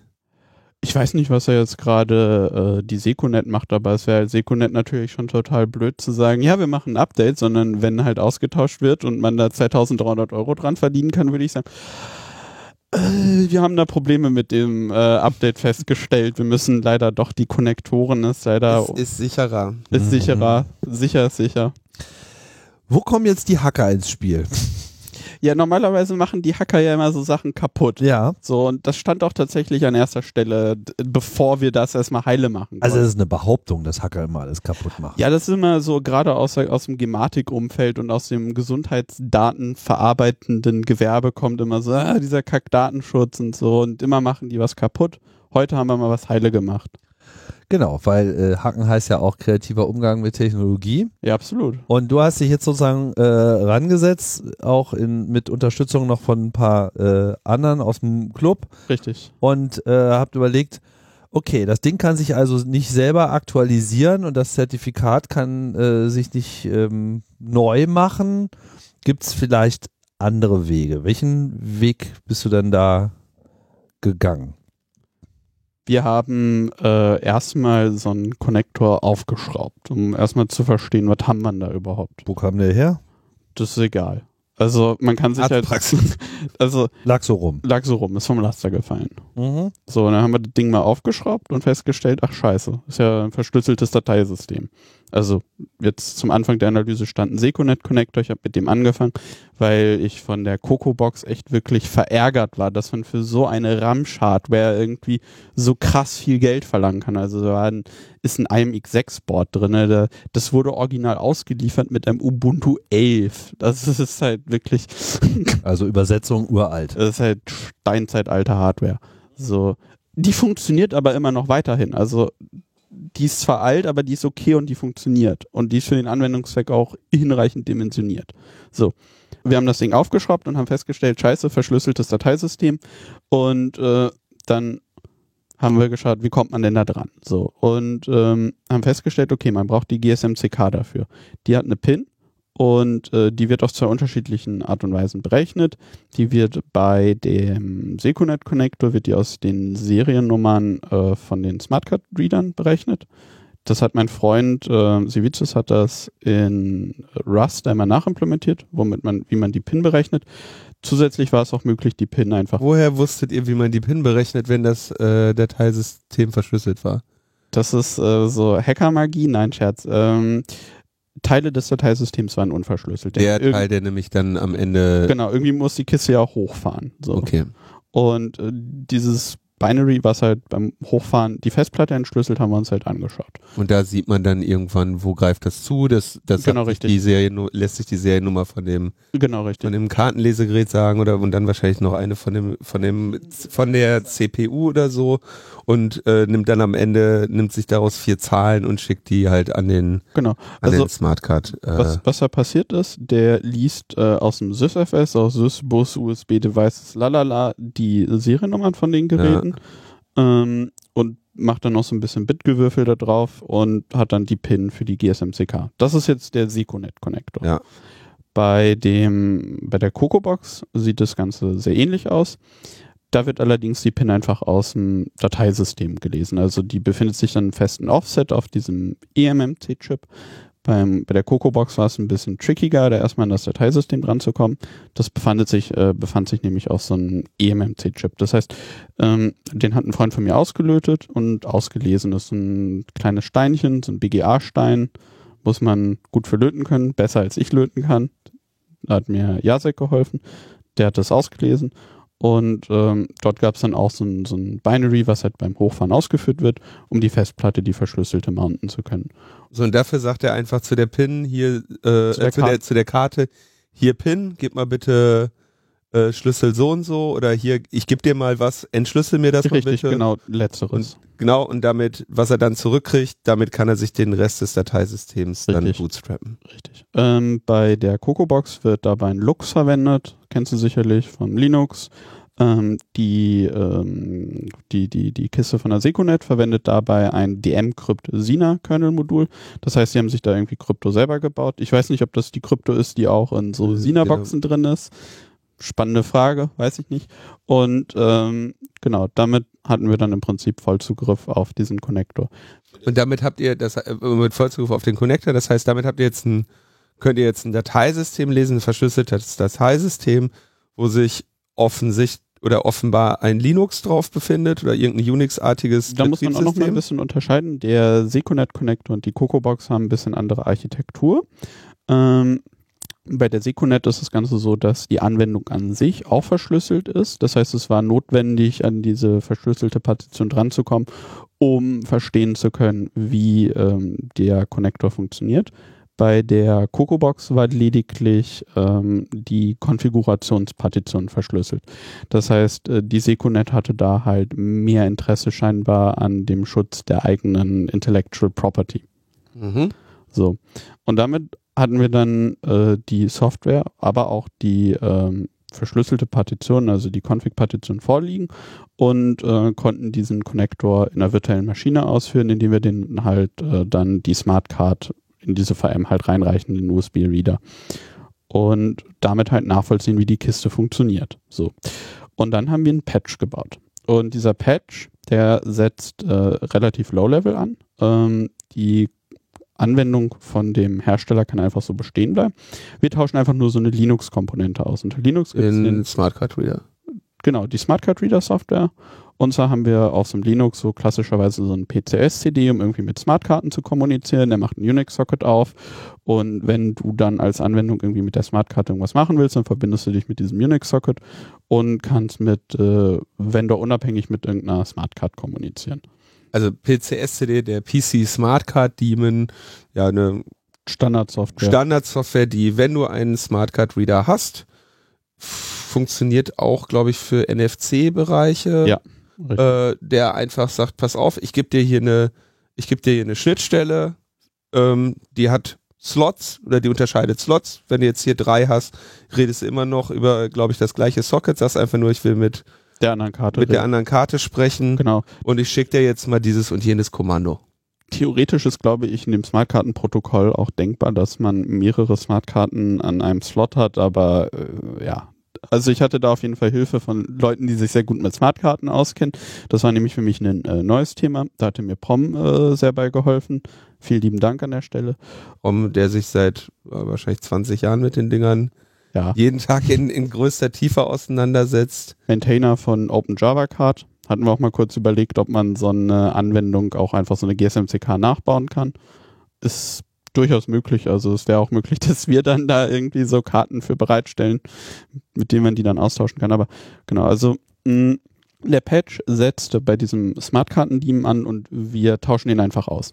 Also wir lassen den vom Hersteller weiterlaufen im Hintergrund, denn von dem wissen wir ja, dass er mit den Smartkarten interfacen kann, dass er funktioniert, so für die Reader, die da verbaut sind.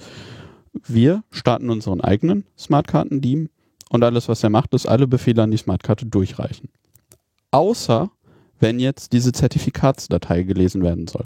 Also man muss sich das so vorstellen, so eine Smartcard, die hat ein Dateisystem, jetzt nicht so ein Ext4 oder NTFS oder sowas, sondern man muss sich das mehr sowieso logisch wie so ein Dateisystem vorstellen.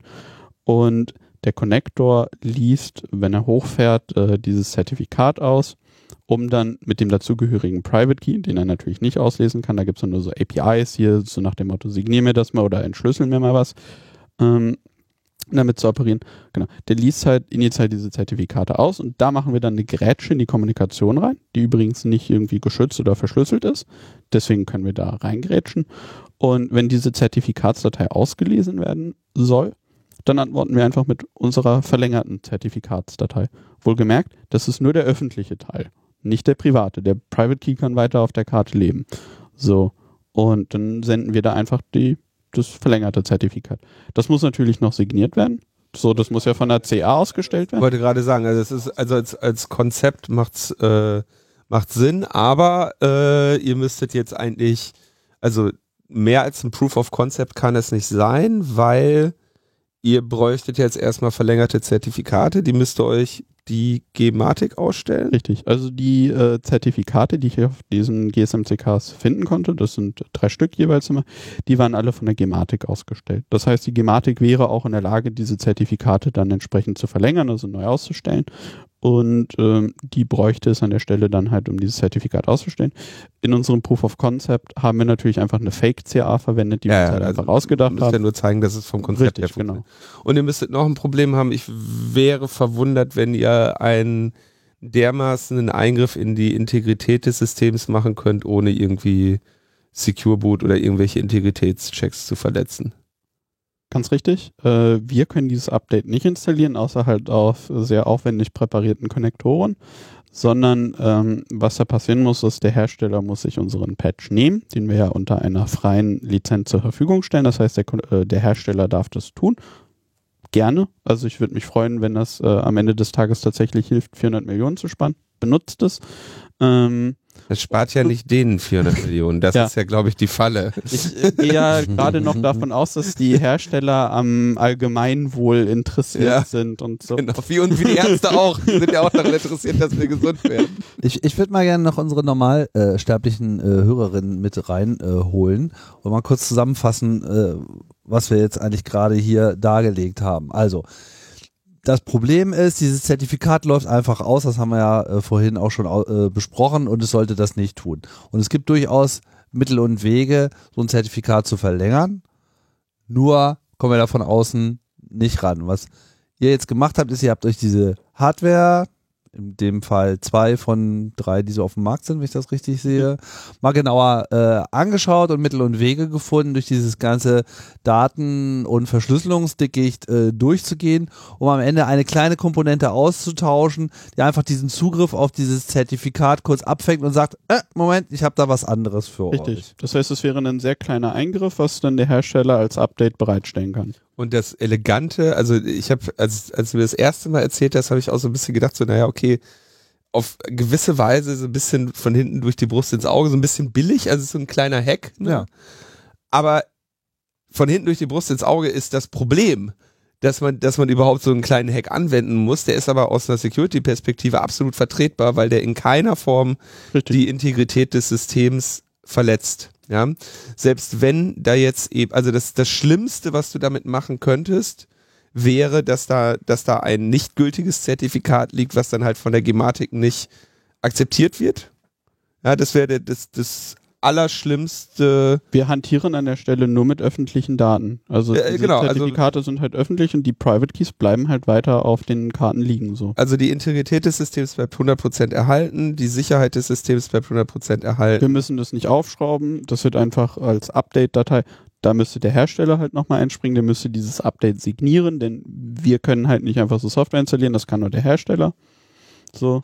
Mit anderen Worten, wenn die Gematik mitspielt und wenn die Hersteller äh, mitspielen und man sagt so, hör mal Leute, lass uns doch das mal so lösen, könnte man jetzt allein äh, über das Netz automatisch, ohne dass man in irgendeine Praxis reingehen muss, an irgendeinem Gerät rumschrauben muss, von außen diese Modifikation vornehmen Richtig. und man müsste nicht 400 Millionen Euro den Praxen erstatten, damit sie ein Gerät austauschen, nur um diese paar Bits äh, umzuwerfen. Man könnte diese Bits einfach von außen umwerfen und alle wären glücklich, weil es würde sehr viel schneller gehen und man würde sich insgesamt Geld sparen, was man dann äh, Ja, man muss das man dann volle Gerät nicht austauschen. Das heißt, die Konfiguration in der Arztpraxis bleibt erhalten. Das heißt, man hat keine Folgekosten. Ob dieses Update jetzt aus der Ferne installiert werden kann, das weiß ich nicht. Also es könnte sein, dass der Arzt dann sich auf seinem Connector anmelden muss und das Update einspielen muss. Aber das ist ein Prozess, der existiert, weil die Geräte müssen ja ohnehin gepatcht werden. Ja. So. Okay. Ja, Also einfache von, von, Problemlösung. von außen, wenn, wenn auch sozusagen von der Praxis aus initiiert, aber halt übers Netz, man holt sich sozusagen Richtig. einfach eine Aktualisierung rein und schon muss man die ganze Hardware nicht mehr austauschen. Genau. Äh, vielleicht, was wir in unserem Patch jetzt noch nicht demonstriert haben, aber was trivial möglich ist, ist, diese Zertifikatsdateien, die müssen ja erstmal irgendwo herkommen. So, da müsste man dann, müsste dann ein Hersteller, wenn er einen Patch baut, noch irgendwie einen kleinen Curl-Befehl reinbauen, dass er sich halt irgendwie dieses Zertifikat dann von irgendeiner zentralen Stelle runterlädt. Wie gesagt, das ist nicht geheim, das kann man einfach übers Internet machen. Der Connector authentifiziert sich ja sogar über das Zertifikat. Ja, dann muss, ja muss, sogar, das ist ja am Ende des Tages ist das total ralle, ob er sich authentifiziert oder nicht, weil das ist ja einfach eine öffentliche Information. Ja, äh, genau, ist Richtig, richtig, damit aber kann du halt- hättest, du hast halt die Sicherheit, also du hast, Ja. du kannst sicher sein oder du kannst sicherstellen, dass du nicht aus Versehen jemandem das falsche Zertifikat Ja, gibst. Das wäre halt tödlich. Nö, Mit- wär, ja, es wäre halt, dann würde der Connector nicht funktionieren. Genau, dann, dann, aber ne, dann würde sich der Connector beim nächsten Mal nicht mehr verbinden können, weil er das falsche Zertifikat hat. Aber weil der Connector ja im Zweifelsfall wirklich mit dir verbunden ist, Und weißt du ja, der ist das. Der hat sich ausgewiesen, der ist im Besitz genau dieses Schlüsselpaares. Und ich gebe dem jetzt einfach ein verlängertes Zertifikat, wie gesagt, was sich um wenige handverlesene Bits von dem ändert, was er ohnehin schon hat. Der Aufwand, den jetzt die Hersteller hätten und die die Gematik hätte, wenn man den jetzt mal so in irgendwelchen, ich es jetzt nicht in, in, in, in Manntagen oder sowas äh, aufrechnen, aber das, es würde nicht 400 Millionen Euro kosten, diese Software, äh, diesen Softwareprozess einzuleiten. Es wäre jetzt, also äh, ich würde jetzt mal so sagen, so, so ein Proof of Concept zu machen. Ich weiß nicht, habt ihr jetzt wahrscheinlich ein paar Tage oder Wochen dran gearbeitet, weil ihr ja auch forschen musstet, ja, weil Richtig. ihr viele Sachen aus dem Weg räumen musstet, bis er überhaupt erstmal an den Punkt kam, dass das funktionieren kann. Ganz richtig. Also das? Reverse Engineering hat bei weitem am längsten gedauert. Äh, Annika hatte dann die Python-Software dafür programmiert, Annika Mhm. Hannig. Und das ging an einem Tag, also einen halben Tag, war die Python-Software der Patch fertig. Ein Hersteller, der die ganze Dokumentation hat und weiß, was er da gebaut hat, der kann das ähnlich schnell machen. Prom musste dir noch helfen zu verstehen, an welchem Call genau ja, der, genau. Ja. Wie da überhaupt die Dateisystemzugriffe auf so eine Smartcard aussehen, ähm, wie dieses Dateisystem überhaupt funktioniert, wie überhaupt eine Smartkartenkommunikation, dies, das, Ananas. Aber ihr, ihr wart ja nicht die Hersteller, ihr musstet das alles erst rausfinden, die wissen ja, wie das geht, die Ja, haben es ja selber gebaut. Was wäre der Aufwand jetzt für einen Hersteller, diesen Patch, diese Idee, dieses Proof of Concept, das ihr jetzt äh, rausgebracht habt, konkret umzusetzen? Ich würde dreist behaupten, eine Woche kriegt ein Hersteller das hin. Das heißt, man könnte sagen, es gibt jetzt nicht 400 Millionen Euro für ganz neue Geräte und deren Austausch, sondern wir zahlen euch irgendwie eine Woche Arbeit und dann war's das. ja, die Woche Arbeit, also Ich würde denen am besten gar nichts bezahlen, weil die halt äh, versucht haben, mit den 400 Millionen durchzukommen und zur Bestrafung würde ich die das kostenlos machen. Man muss ja auch Kompromisse eingehen. Also, de- wenn, also eine, eine Woche Implementierung für jetzt die äh, Software auf dem, auf dem Router ist die eine Sache, ja, dann Software bereitstellen, testen ist natürlich bei so einer Sache nochmal viel. Ja, Und- geben, und- geben wir den einen Monat. Gehen wir, gehen wir im Monat, gehen wir auch mehrere Personen, ja. Ja. Äh, und dann noch ähm, nicht zu vergessen, irgendwie eine Infrastruktur oder ein Pro Protokoll oder ein Prozess bauen, dass sich dieser äh, diese neue Firmware eben auch stabil neues Zertifikat geben lässt und das Richtige. Ja, also wenn man das jetzt mal mit dem mit dem Aufwand oder mit der mit der gebotenen Sorgfalt und dem Testing macht, äh, würde ich schätzen, ist das in einem Monat umsetzbar mit einem wahrscheinlich mehrere Personen umfassenden Team, ja. Und dann haben die eine wahrscheinlich tausende Prozesse, die sie noch irgendwie im, im Rahmen der äh, Sorgfaltspflicht beziehungsweise des Budgetaufblasens äh, noch machen und dann müssen sie jeden Tag nochmal mit einer Projektmanagerin telefonieren oder so ein Scheiß.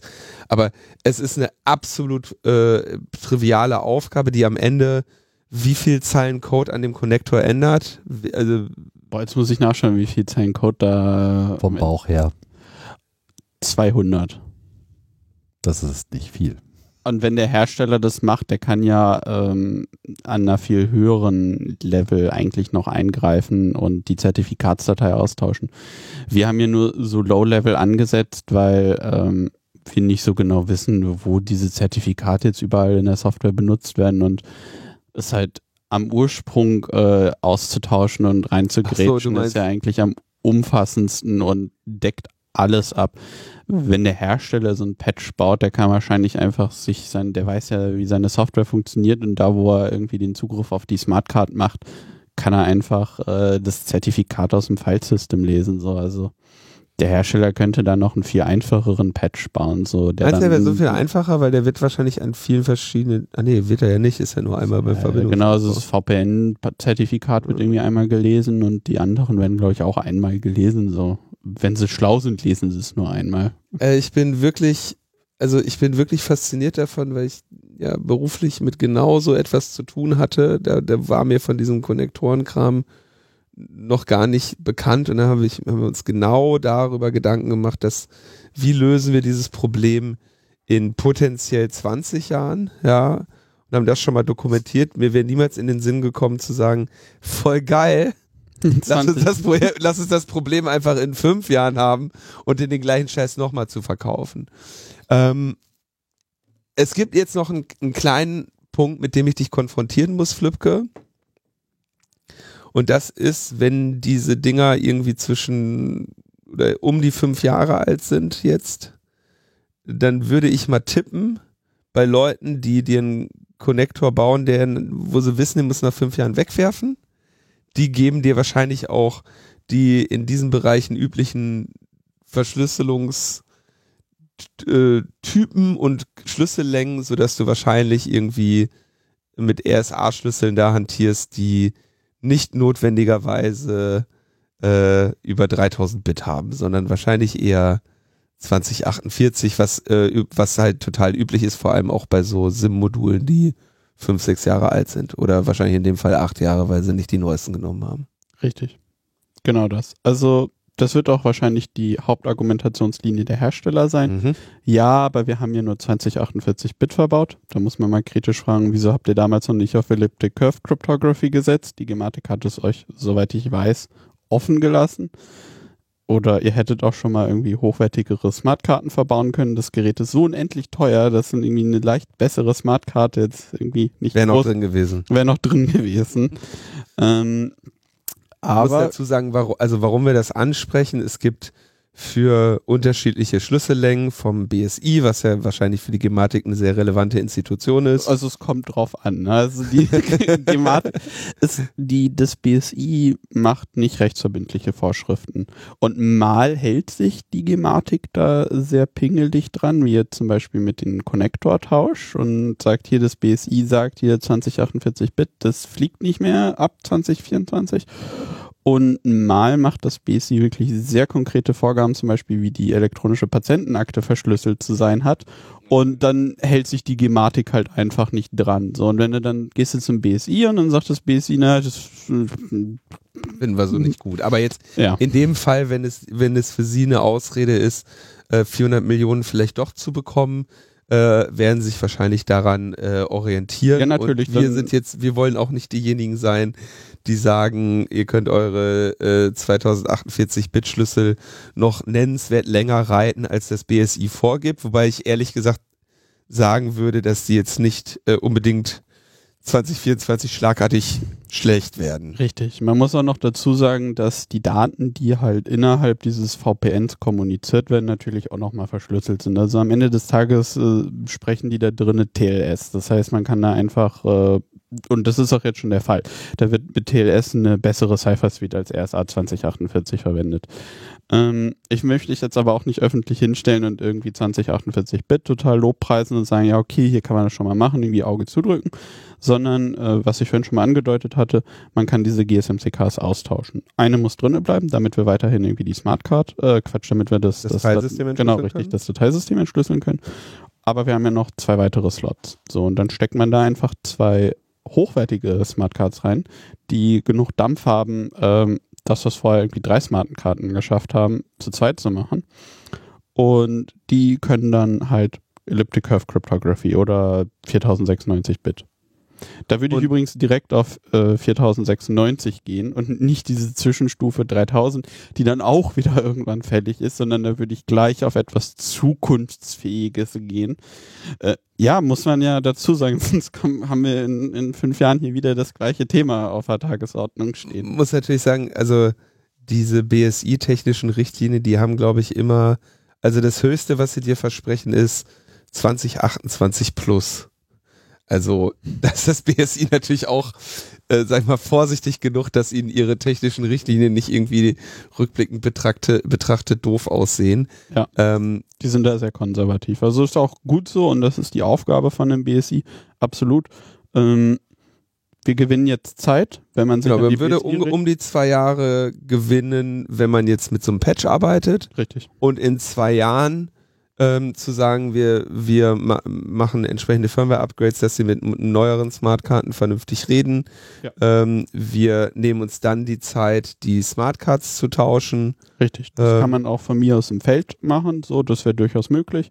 Ich könnte mir das so vorstellen, dass dann irgendwelche Techniker durch, durch die Arztpraxen tingeln und nicht den Konnektor austauschen, sondern den Konnektor eben aufschrauben. Dabei brechen sie natürlich das Siegel, das heißt, sie brauchen irgendwie Siegelfolie, müssen dokumentieren, dass sie den Konnektor frisch versiegelt haben, kriegen irgendwie frische Smartkarten, haben dann irgendwie da noch eine PIN, die sie lustig irgendwie freirubbeln können, das dann in die äh, UI eintippen und dann das Ganze halt proper dokumentieren, wie sie da die Smartcard drin ausgetauscht haben. Fertig. Das ist sicherlich nicht günstig, aber es ist mit Sicherheit günstiger, als den ganzen Konnektor für 2300 Euro auszutauschen. Ja, das äh, kommt natürlich auf die Rahmenverträge an. Nein, das ist Scherz. Aber es, also So, wie- eine- so eine Smartcard kostet 30 Euro. Also die Gematik verkauft die auch für so Testzwecke. Endkundenpreis aber. Ja, genau. Ja, ich wollte gerade sagen, wenn du, wenn du 130.000 davon bestellst, kosten die äh, nicht. Ja, absolut, absolut. Da auch eine lustige Set-Story. Ich habe bei der Gematik mal angefragt, ob sie mir so eine GSMCK schicken können. Die haben so einen Webshop, wo sie irgendwie so Smartkarten verkaufen, so SMCB und HBA. Natürlich nicht mit Produktivdaten, sondern halt für deren Test- und Referenzumgebung. Haben sie mir geschrieben, jo, haben wir lieferbar, kosten 30 Euro, irgendwie so um den Dreh. Ähm, sagen sie uns, wie viel sie haben wollen. Dann habe ich da von einer anderen E-Mail nochmal geschrieben mh, und gesagt, ja, guten Tag, ich hätte ganz gerne hier mal so einen Stapel fünf Stück. Ja, ähm, äh, sind nicht lieferbar. Und nee, erst hieß es, hier, Sie finden auf unserer Website unser ganzes Angebot. Dann habe ich nochmal eine E-Mail geschrieben mit, da habt ihr aber gesagt, dass die lieferbar sind. Und dann waren sie halt plötzlich auf einmal irgendwie nicht lieferbar. Äh, also äh, lag es daran, dass du als Flübke gefragt hast, dass sie dann nicht mehr lieferbar waren? Interessanterweise hatte ich vorher als Flübke at Berlin CCC angefragt und dann über meine Company-E-Mail-Adresse, aber ja, unklar. Ähm, jedenfalls, man kann diese GSMTKs austauschen, ähm, man kann dafür einen Prozess bauen, die auszutauschen, der ist auch nicht sonderlich kompliziert. Und es ergeben sich vielleicht auch noch andere Lösungsmöglichkeiten, denn solche Chips, die sie da verbaut haben, die haben in aller Regel auch irgendwie so ein TPM mit drinne oder irgendwie ein Secure Element. Und da könnte man auch mal noch evaluieren, was da eigentlich so geht. Die sind gerne auch mal so noch auf, auf 2048 oder äh, g- geringe Subsets von ECDSA-Möglichkeiten beschränkt, aber äh, evaluieren kann man es auf jeden Fall. Äh, Irgendwas, äh, irgendwas ECDSA will ja erreichen. Richtig. Also Elliptic Curve Cryptography sollte eigentlich in allen modernen TPMs, aber ich will mich da jetzt auch nicht zu weit aus dem Fenster lehnen. Also man gewinnt auf jeden Fall Zeit und diese Zeit kann man halt benutzen, zu evaluieren, was kann die Hardware, die wir da haben, kann man die vielleicht noch irgendwie einsetzen mit einem Software-Update oder müssen wir jetzt tatsächlich Techniker in die Arztpraxen schicken und die ähm, GSMCKs austauschen lassen. Wollen wir mal ein kleines Fazit äh, ziehen? Oder ich würde das gerne mal tun. So ein too, äh, too long didn't listen. also, die ganze Gematik-Infrastruktur ist teilweise ganz gut, aber teilweise auch fragwürdig, äh, was sie uns letzten Endes liefern soll. So oder so gibt es die Verpflichtung, derzeit noch diese Konnektoren zu haben. Die laufen jetzt aus. Und nur weil irgendwelche Bits umfallen, soll quasi das gesamte Gesundheitssystem hier nochmal 400 Millionen Euro versenken. Die, die ganze Gematik könnte auch einfach kollektiv die Uhren zurückstellen. Also es Das wäre wär übrigens auch noch so eine Lösung. Ne? ja, Sie könnt ja auch einfach sagen, wir akzeptieren das jetzt länger. Ich meine, was wäre denn wir damit? patchen einfach. Äh, Wer, wer, wer überprüft denn dieses, diese Zertifikatsgültigkeit? An welcher Stelle wird denn das nicht mehr IP6 akzeptiert? Server am anderen Ende. Äh, mehrere Stellen tatsächlich. Also, ähm, Auch in dem Konnektor selber. also es ist Der kompliziert. Connector weiß das gar nicht. Also der Connector, dem ist es relativ egal, ob das gültig ist oder nicht. Der präsentiert das erstmal am anderen Ende. Richtig. Also in diesem Connector stecken drei Zertifikate, die aber alle das gleiche Ablaufdatum haben. Ja. So, ähm, der eine ist halt für das VPN, für das IPsec. Das ist kein Thema, könnte man halt die Uhr zurückstellen oder den halt auf YOLO konfigurieren, weiß ja gar ja. So. Ähm, dann gibt's noch einen zweiten, ein zweites Zertifikat, das ist für die Kommunikation mit der Arztpraxensoftware, denn auch innerhalb der Arztpraxis ist die Kommunikation TLS verschlüsselt. Und das heißt, da sind dann, und, es gibt noch ein Zertifikat für die Kommunikation mit dem Kartenterminal zum Beispiel. Das heißt, es findet sehr viel Kommunikation mit anderen Systemen statt, wo man überall die Uhr zurückdrehen müsste und äh, Also es ist jetzt nicht so, dass man einfach zentral irgendwo sagt, richtig. äh, wir akzeptieren es jetzt einfach länger, sondern es ist einfach schwierig. Deswegen muss man diesen etwas komplizierteren Weg gehen. Ihr habt aber jetzt sozusagen einfach gezeigt, hör mal, wir müssen nicht 400 Millionen Euro rausschmeißen, nur am Ende das gleiche dazu haben, was wir jetzt auch haben, sondern man kann einfach das nehmen, was da sowieso schon ist und einfach die Laufzeit verlängern. Und wenn ihr wirklich Bedenken habt, dass diese in diesem System innewohnende Security dann in zwei Jahren nicht mehr euren hohen Standards entspricht, dann haben wir immer noch einen Pfad dahin, das irgendwie elegant zu lösen. Aber man muss es jetzt nicht unbedingt so auf die teure Art und Weise machen. Und man weiß ja, dass die, dass sie das Problem in zwei Jahren echt sicherlich lösen werden, wenn sie es vorher in fünf Jahren nicht gemacht haben. Ja? Also das ist ja eigentlich das Traurige hier dran. Warum es natürlich auch, ne, dass wir, also meine, meine vorsichtige Prognose wäre, die werden das, die werden si- sich, werden sich jetzt wieder irgendwie winden, um zu sagen, ja, ja, ja, ich hacke da. Äh, das kann natürlich sein, dass da irgend so ein Flüppke äh, mit, mit zwei, drei, vier Leuten, muss gleich übrigens auch nochmal genau die Namen nennen, Ja. damit wir die hier in, entsprechend würdigen, dass da irgendwie ein paar Leute sitzen und irgendwie äh, was hacken, aber mal mit den hohen Weinen hier, da müssen wir lieber 130.000 so Dinger in Schrott werfen zu Zeiten, wo wir uns echt, also zu Zeiten von Chipmangel, Klimawandel, äh, sollen die jetzt demnächst ins Heizkraftwerk. Vielleicht werden wir sie da sogar brauchen, ja, aber Elektronikschrott. Also es ist Wenn es, und wenn es der Gematik wirklich um die äh, Datensicherheit der Patientendaten ginge, so, ne, dann würden die nicht überall Backdoors einbauen. Weißt du, das ist nicht konsistent. Auf der einen Seite zu sagen, 2048 Bit sind irgendwie ab 2024 nicht mehr sicher und auf der anderen Seite würfeln sie äh, Private Keys serverseitig, ist halt total albern und überhaupt nicht konkurrent. Und darüber hinaus zeigen wir ja auch, dass ähm, wir die GSMCKs austauschen können, die Schlüssellänge verlängern können, dass wir damit Zeit gewinnen und zwei Jahre sind, ich finde das realistisch. Ich finde das für eine Gematik, also für einen Laden, der so lahmarschig ist wie die Gematik, eher unrealistisch, aber sei es drum. Immerhin zwei Jahre mehr als jetzt. Ja, richtig. aber ich, also meine, meine vorsichtige Prognose, schönen Gruß an unsere Hörerin bei der Gematik, ähm, wir wissen, dass ihr das nicht machen werdet und genau das wollen wir einfach mal der Welt zeigen. Ja, dass, dass, dass es geht, wo ihr sagt, es geht nicht und ihr werdet euer Leben lang damit leben müssen, äh, dass ihr zwar die 400 Millionen bekommen habt, aber dass alle wissen, dass ihr die Bundesrepublik Deutschland verarscht habt und damit werdet ihr alt werden müssen und äh, wir werden äh, damit alt werden können, dass wir äh, zumindest so nicht unser Geld verdient haben. Schön gesagt. Äh, für Logbuch Netzbitte könnt ihr übrigens spenden. Ich dachte mir auch, wenn die jetzt das wirklich machen und nicht 400 Millionen ausgeben und da bleibt dann noch was übrig, das könnte man ja dann so an so gemeinnützige Makerspaces, Hackerspaces äh, Ja, oder Seenotrettung. Auch das. Ja. Ja, da wird uns eine, einiges einfallen. Also ja, mit 400 Millionen kann man Ja, eine, das Gibt eine auch oder gerade noch andere. so einen Krieg, die brauchen auch gerade noch ein bisschen äh, Funding, das muss man nicht alles in Plasterrauter. Äh, Ja, aber am Ende des Tages ist es, kommt es auch dem Gesundheitssystem. Also ich meine, ist auch durchaus finanziell angeschlagen. Wäre auch äh, sinnvoll. Da, also ich wäre dafür, dass man das den Pflegekräften gibt. Ha, super Vorschlag. Super, da, Darauf da, einigen wir uns. Ja, sind wir durch? Dann würde ich mich ganz gerne noch bei den Mithelfern bedanken. Ja. An, bei Jasek einmal für das Auslöten und Auslesen von dem EMMC. Dann einmal bei Annika für das Entwickeln des Patches in Python. Sie kann sehr viel besser Python programmieren als ich. Vielen lieben Dank. Bei Prom für die Unterstützung bei der Smartcard, auch an CK. Vielen lieben Dank für die Unterstützung bei Smartkarten-Themen. Jetzt muss ich noch ganz kurz nachdenken, ob ich irgendjemanden vergessen habe. Mm, Mit Sicherheit. mit Sicherheit. Ihr seid auf jeden Fall mitgemeint. Diejenigen, die, äh, die dir die Konnektoren ha haben zukommen Ja, lassen, die genau. hier nicht genannt werden können, wahrscheinlich deshalb. Richtig. Die auf jeden Fall auch. Vielen lieben Dank, dass ihr mir die zugeschickt habt.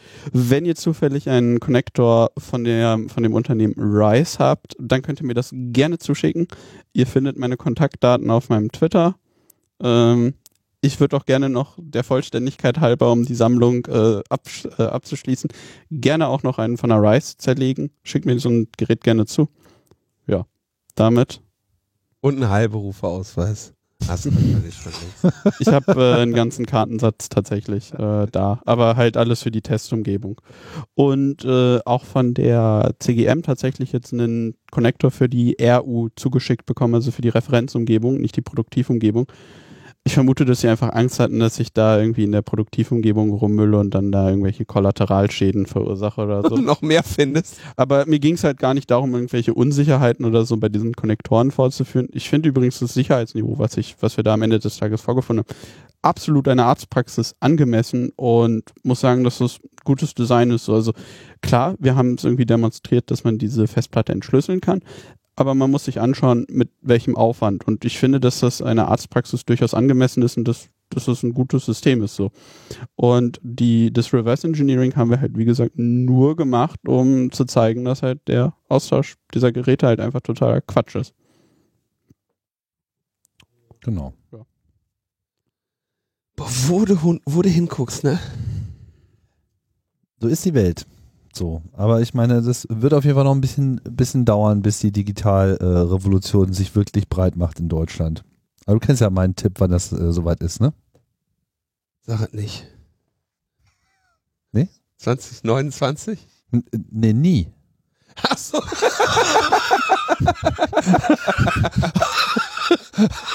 Ich glaube nicht mehr dran. Ich glaube, wir werden hier in zehn Jahren noch sitzen wieder mit den goldenen werden 20 immer noch dieselbe Situation haben. Es wird sich nichts geändert haben. Internet ist scheiße, irgendwie Funklöcher, Ausbau, ja, problematisch, äh, irgendwie voll hinterher, Platz 125 der zivilisierten Staaten irgendwie in jeder Hinsicht. Nichts wird digitalisiert sein, es werden noch Faxe durch die Gegend geschickt werden, all dieser ganze Kram, Briefe, Formulare werden irgendwie, bitte scannen Sie diesen Brief ein, drucken Sie ihn dann nochmal aus und da schreiben Sie ihn nochmal, hinterlegen Sie in irgendeiner Ritze in der nächsten Mauer.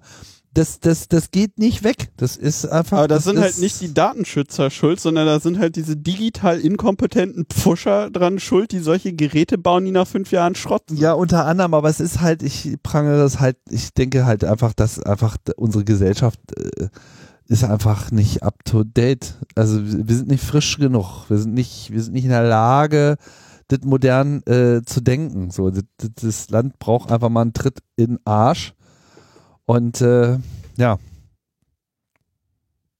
da wundert man sich nicht, dass die äh, Ukraine ihre Kinder hier nicht in deutsche Schulen schicken wollen, weil hier nichts lernen.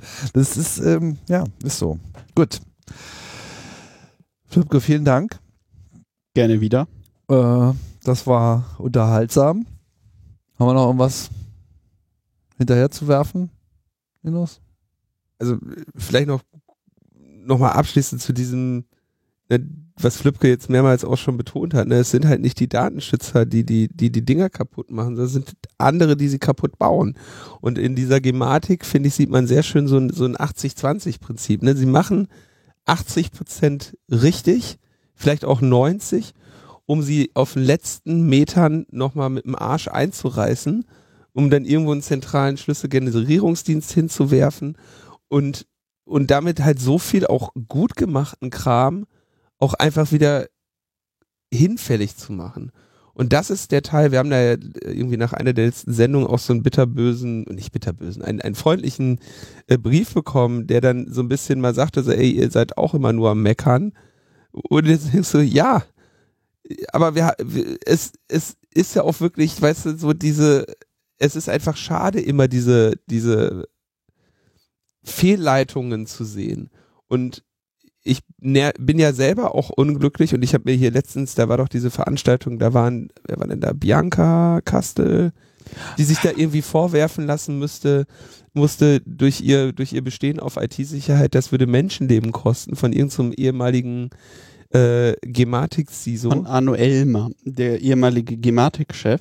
Ja. Der sich übrigens von der Compu Group Medical für eine Million, nee, ich weiß nicht wie viel Geld, ein Startup hat bezahlen lassen. Nachdem er aus der Gematik raus war. Und solche Leute sind das, ne? Solche Leute, wenn du, wenn das in deren Hände gibst, dann musst du dich auch nicht wundern. So, und das finde ich wirklich, also diese, also Leute, die, die, die, die lieber 400 Millionen kassieren, als dir 200 Zeilen Code zu liefern, das sind doch die Banditen. Mann, ey. So, mach Schluss hier. Ich rede mich nur wieder auf. Genau. So, komm. Tschüss, Leute. Bis bald. Tschüss. Tschüss.